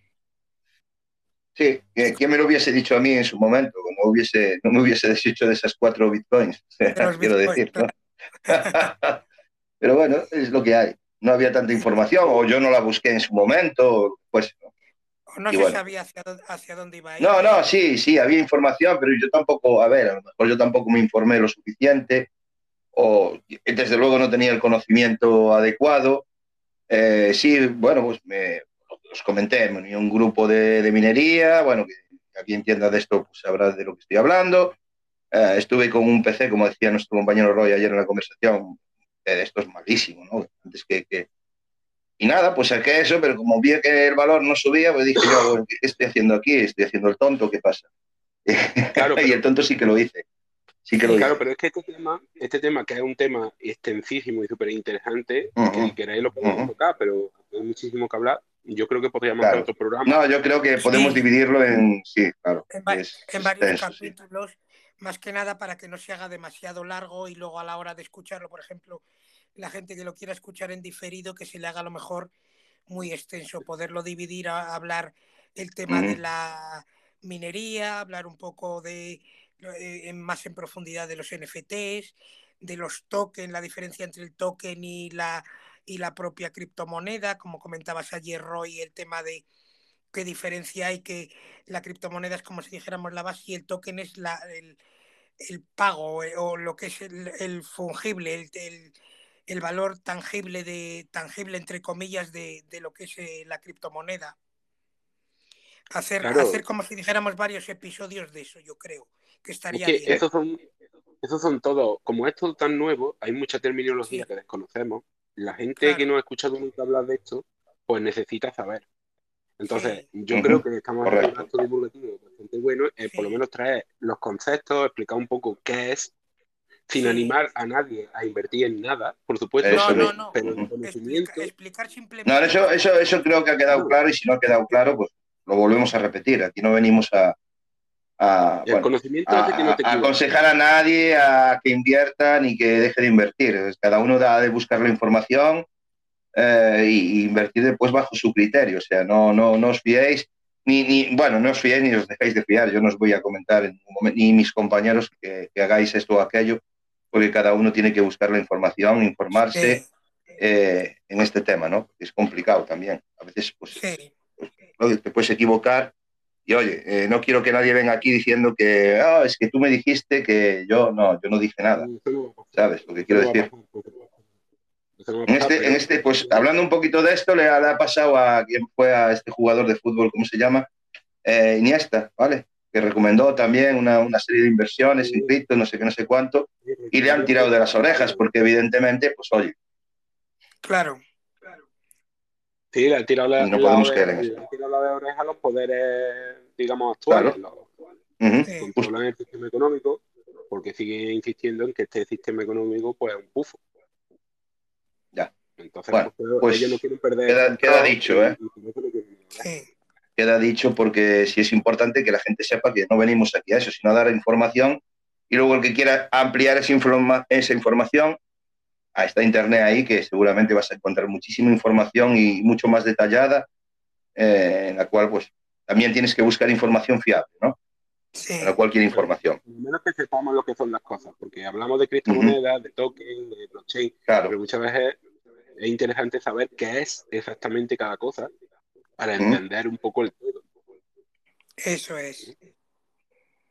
¿Cuánta, cuánta gente, yo me acuerdo que en el boom económico de hace ya tantos años, me parece una vida, pues cuánta gente firmó eh, las hipotecas con los bancos, mucha gente que no tenía ni puta idea de la letra pequeña, ni, ni, ni se preocupaban por lo que estaban firmando, pues si, si hubiesen estado informados exactamente de las posibilidades, es decir, de, de que delante no tenían una Madre Teresa de Calcuta, sino alguien que le quiere sacar el dinero, pues podrían haber leído ese contrato hasta la última letra, porque como tenían el conocimiento y la sabiduría, y no le hubiesen engañado. Sí, como ocurrió con los preferentes, claro, evidentemente. Te está vendiendo un producto basura y, y- y por no pararte a leer o informarte un poquito de lo que estás firmando, pues pasó lo que pasó. Hay gente que ha perdido todo y se ha recuperado el 50, 25, 25, 50% de lo invertido, ya se puede dar con un canto en los dientes. Esto a veces ocurre, ¿no? Pero bueno, también esto Pues hubo que mucho estar engaño, pero no estamos tratando este tema tampoco. Pero bueno, que, que hay que estar atentos. Hay que estar informado, lo que quiero decir, que, que esta- esta- todo esto es nuevo y que por lo menos hay que saber lo que es y, y saber que esto está, ha venido para quedarse. Bueno, si os parece, que el tiempo se nos, se, nos, se nos agota, nos hemos pasado de tiempo. Reproduzco estos audios porque no me gusta dejar a nadie sin reproducir. Eh, y automáticamente, pues bueno, pues damos por terminado este episodio, este programa, este directo. Y bueno, pues iremos trayendo más información de este tipo, si os parece bien, para que la gente esté informada y bueno, sepa lo que es cada cosa. ¿Qué os parece? Yo Sí, yo creo que sí, hace, sí hacer Venga, vamos allá. explicándolo, sí. Vamos allá, pues. Entonces reproduzco los audios de un tirón y, y- y, bueno, nos vamos despidiendo y demás. Eh, no sé si se habrá mandado un audio que hice anteriormente, pero en fin, me vuelvo a explicar de nuevo. A mí esto de metaverso me genera un poco de inseguridad porque Sí, En eso, este cuanto audio ya a está lo- explicado. Sí, este sí, ya lo a lo tecnológico irá muy bien. eh, a nivel comercial, laboral, sí. Pero en producir. cuanto al Mm. humano es lo que más me, me- me inquieta. Porque si ya de por sí en- ahora, en este momento, andan personas que no están muy bien mentalmente, imagínate en un mundo ficticio como ese, lo que le- el- me preocupa el daño psicológico que pueda llegar a provocar esto, porque en lugar de, de acercar, creo que va a distanciar más, aún más, creo yo desde mi punto de vista. Eh, hará falta como algo así de más conciencia y, y de saber qué es lo real y, y lo ficticio. Saber diferenciar, sí. Eso es lo que mayormente me preocupa. Bueno, Eso lo iremos viendo. Voy a seguir con los audios, si me, si me permitís. Eh, pero chicas, vamos a ver, son ya las casi las dos, no menos algo. Y yo tengo hambre. A ver, ¿qué, qué se come en el metaverso, hombre? Venga ya, hombre, donde te ponga un buen kraken, un pulpo ahí bien hecho, ¿eh, Manuel? Con unas patatas. ¿Eso cómo va a ser? ¿Eh? ¿Cómo comemos ahí? ¿Cómo nos peleamos ahí por, por una buena mariscada, una buena paella? ¿Eh? O una buena quisquilla de matriz. Eso que me lo explique aquí, por ejemplo, Roy. Venga, Roy. Bueno, ahora pues, pues continúo, eso va a ser fácil. Yo voy a dar mi opinión sobre el metaverso. sin hacerme mucho spoiling, porque yo hablo de esto eh, hoy a las 10 de la noche. Yo lo que pienso sobre el metaverso es que el metaverso, eh, lo que estamos hablando ahora es algo superficial. Estamos arañando la superficie del metaverso. Pero el metaverso, una vez que ya esté introducido y pase 20, 30, 40 años, 50 años, posiblemente habrá cosas que no lleguemos ni a ver nosotros. Pero por los estudios que yo estoy siguiendo, por los estudios que yo estoy leyendo, por las cosas que yo estoy viendo, por los temas de Tesla, eh, los temas aerodinámicos, el, el multiverso lo va a abarcar todo, abarcar ciencia, videojuegos, eh, cocina, eh, o sea, lo, desde lo más significante a lo más importante va a estar metido en el metaverso. Sigo en otro audio. ¿Qué vengo a decir con esto? Que el metaverso abre un abanico muy grande a la ciencia, que es donde yo quiero entrar y donde yo quiero expandirme, eh, porque es donde está el misterio realmente, ¿no? Eh, el abanico que le abre a la ciencia es la posibilidad que llevan años los científicos estudiando de pasar la conciencia humana a un androide, o sea, intentar buscar la vida eterna, que es lo que siempre ha soñado cualquier científico. ¿no? Pues el metaverso le abre la posibilidad de que esa conciencia humana se pueda convertir en, una, en un avatar. ¿Y a ti quién te dice que dentro de 30 años, 40, 50 años, 60 años, eh, no existe la posibilidad de que tú seas un avatar dentro del metaverso? Tu cuerpo físico ya no, no sirve y te cogen, falleces y cogen y te convierten en, en un avatar. Hombre, eso, eso es. Vuelvo a decir, son especulaciones mías, son cosas mías, son cosas que yo leo de un lado, leo de otro lado, leo de aquí, leo de allí, voy atando cabos, voy atando... Es todo especulación, pero las posibilidades que se abren y el abanico y las oportunidades que se abren son muy grandes. Y aquí lo dejo, ¿vale? Ha sido un placer estar con vosotros y escucharos, como siempre. Y recordar, la verdad está ahí fuera, simplemente hay que buscarla. Me gustaría. Bueno, chavales, que tengáis, bueno, chavales, que tengáis un buen fin de semana. Saludito del Sergi, que ya os marcháis. Cuando tenga un ratito, escucho vuestro show, que me parece súper interesante. Todo esto que contáis, sois geniales. Estoy pendiente ahora de cuando pueda eh, escuchar el show que habéis hecho y todos los que tenéis por ahí. Y voy a empezar a informarme sobre este tema que me interesa mucho y lo desconozco por completo. Así que bueno, lo dicho, un buen fin de semana largo si lo tenéis por ahí. Un abrazo, el Sergi, Barcelona. ¡Ey! Un abrazo, Sergi. Muchas gracias, Sergi. Yo quería decirle a Dios Lobo que yo estoy totalmente seguro de que sucederá así. O sea, eh, no me cabe la menor duda. Por, por una sencilla razón. Porque a día de hoy, entre la inteligencia artificial, el machine learning, lo único que hay que hacer es transformar en datos que puedan asimilar una inteligencia artificial, ¿vale? Eso No, además, hacer, de hecho se está haciendo a día Roy, de lo hablábamos ayer, entre la inteligencia artificial, las computadoras cuánticas, eh, etcétera, etcétera, una vez que eso se conecte entre sí, ya no. ¿sabes Lo lo que te quiero decir? Va a ser una explosión total. Lo único no- que no hay duda. el tema es que no sería una réplica exacta del ser humano, evidentemente. Sería No, una ya. aproximación, una aproximación que, que no tendría nada que ver con la realidad, eh, a efectos de, de esencia, ¿no? De, de No, comportamiento claro, y no. demás. Evidentemente la, la esencia, la- esencia se, se pierde. Cualquier cosa que se pueda transformar en un metadato, mm, eso yo creo que va para dentro de una inteligencia artificial y el día de mañana pues, puede hacer un avatar en un mundo ficticio y vivir eternamente. ¿Por qué no? Sí, sería una posibilidad, pero bueno, la, la, la esencia se pierde. Esencia. Claro.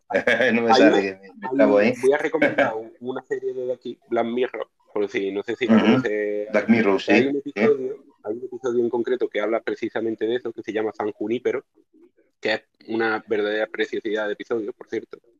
Y yo lo recomiendo de aquí que lo, que lo veáis porque habla de todo esto. De que estamos comentando de. Bueno, pues hasta aquí, hasta aquí el programa de, de hoy, ¿no? Ha sido Ey, de verdad, para mí ha ¿Qué ha sido pasado un, aquí? Ujú. Aquí. un placer y Sí, sí. Muchísimas, muchísimas gracias por contar conmigo, de verdad. Os lo agradezco No, muchísimo. no, no. Sido- Gracias, gracias a ti por estar aquí con nosotros. Gracias a todos los oyentes que, que han pasado y que están aquí ahora mismo con nosotros. También muchas gracias por escucharnos. Que sepáis que queda en diferido para que, bueno, quien no haya estado desde el principio pueda entrar y, bueno, escucharlo si, escucharlo, si le interesa. Y lo, lo- lo de siempre, ¿no? Que vamos a compartir en tanto en Spotify como en Anchor este, este, este directo, por si os interesa saberlo. Y que tenéis todos los enlaces en mi perfil de, de, de Instagram, ¿vale? No Y sé, la segunda eh, parte, ¿quieres aportar algo aquí? Sí.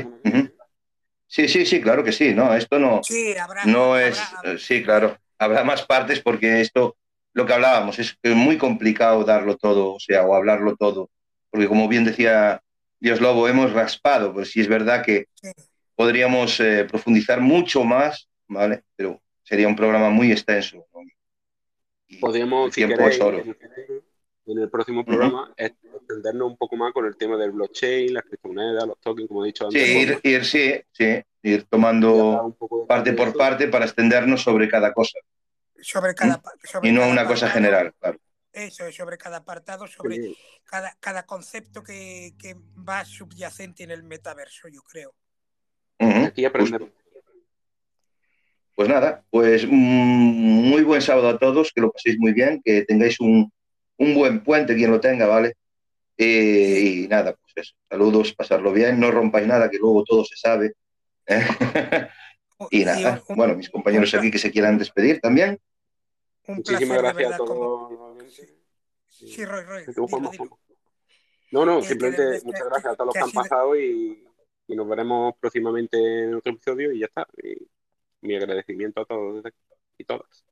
Sí, que ha sido, que ha sido de verdad un, un placer y un honor de verdad compartirlo con, con Manuel y contigo, Roy, el, el programa y que muchas gracias a todos los que han estado y han participado en el, en el programa y que una cosa, una puntualización, que dar también las gracias que, que estuvimos en que nos nominaron a lo- en los premios ISPE, quedamos en tercera posición, también dar las gracias por la gente que nos, que nos votó, que quedamos ahí en tercera posición y que, y que verdad es un, un placer el, el hacer y compartir este programa con vosotros y que espero que, que en el próximo que hagamos de- del metaverso y de todos los conceptos pues podamos ir desgranando pues toda la información para que quede más claro lo que es el, cada uno de los conceptos que es el metaverso.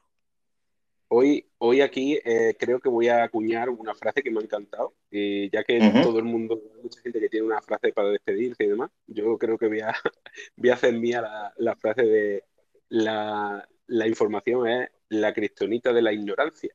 Así que ya sabéis, informar. Sí, sí, sí. sí. Bueno, pues buenas tardes a todos y, y buen provecho, ¿no? Ya estamos en hora. Venga, hasta el próximo fin de semana. Aproveche. Hasta el próximo fin de semana. Muchas gracias, chicos. Un abrazo. Hasta luego.